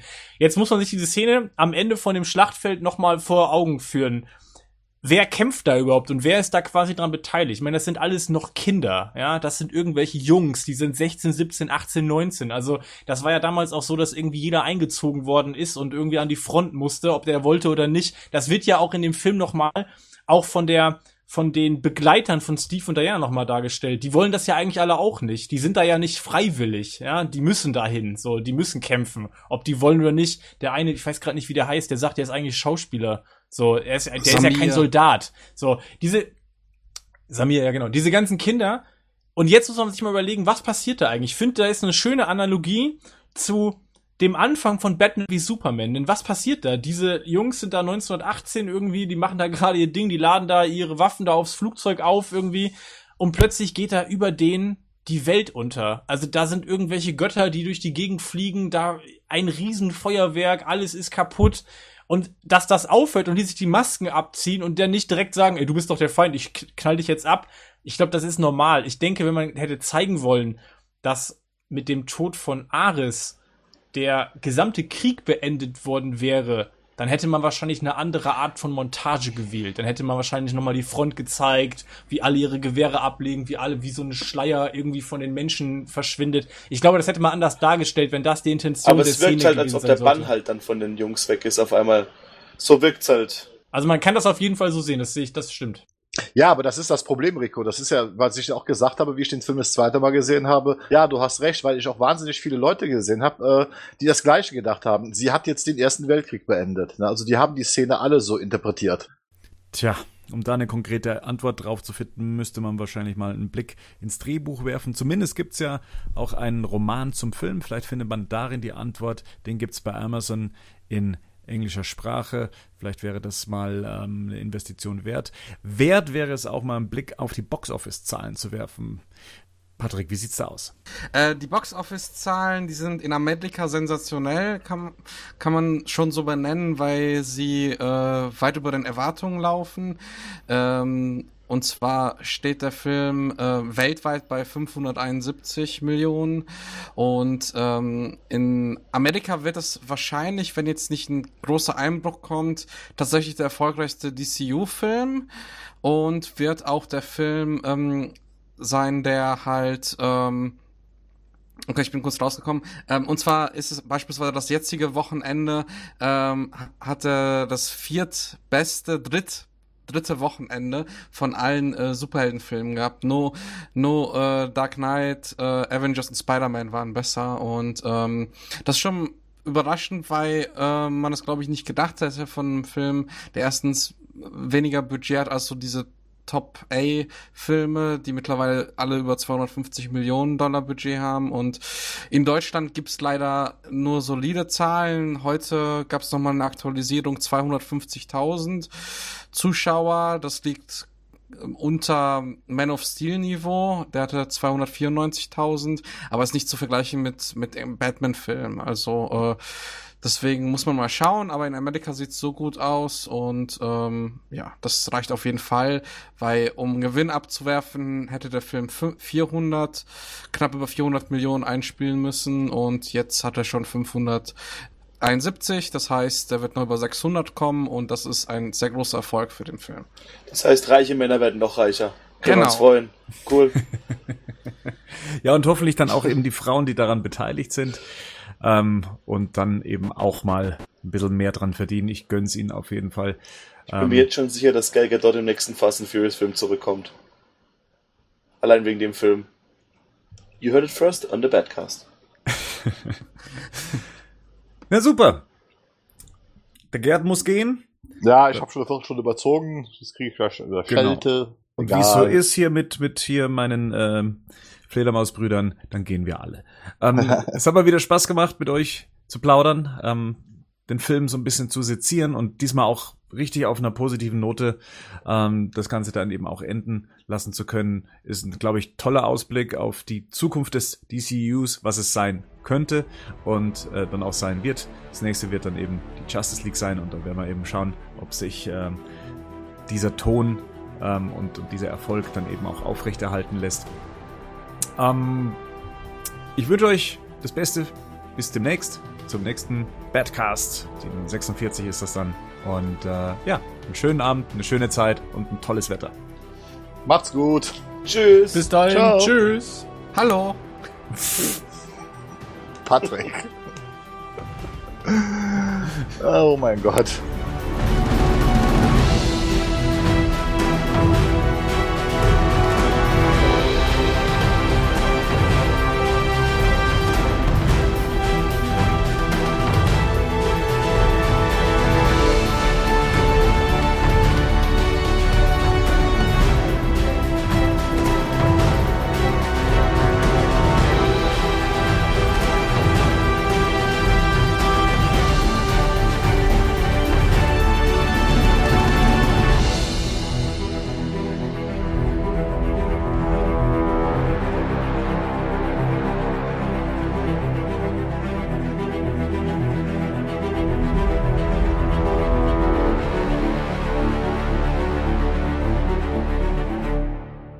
Batman News Badcast ist ein Podcast-Projekt von Fans für Fans. Batmannews.de und der Badcast stehen nicht in Verbindung mit Warner Bros. oder DC Comics.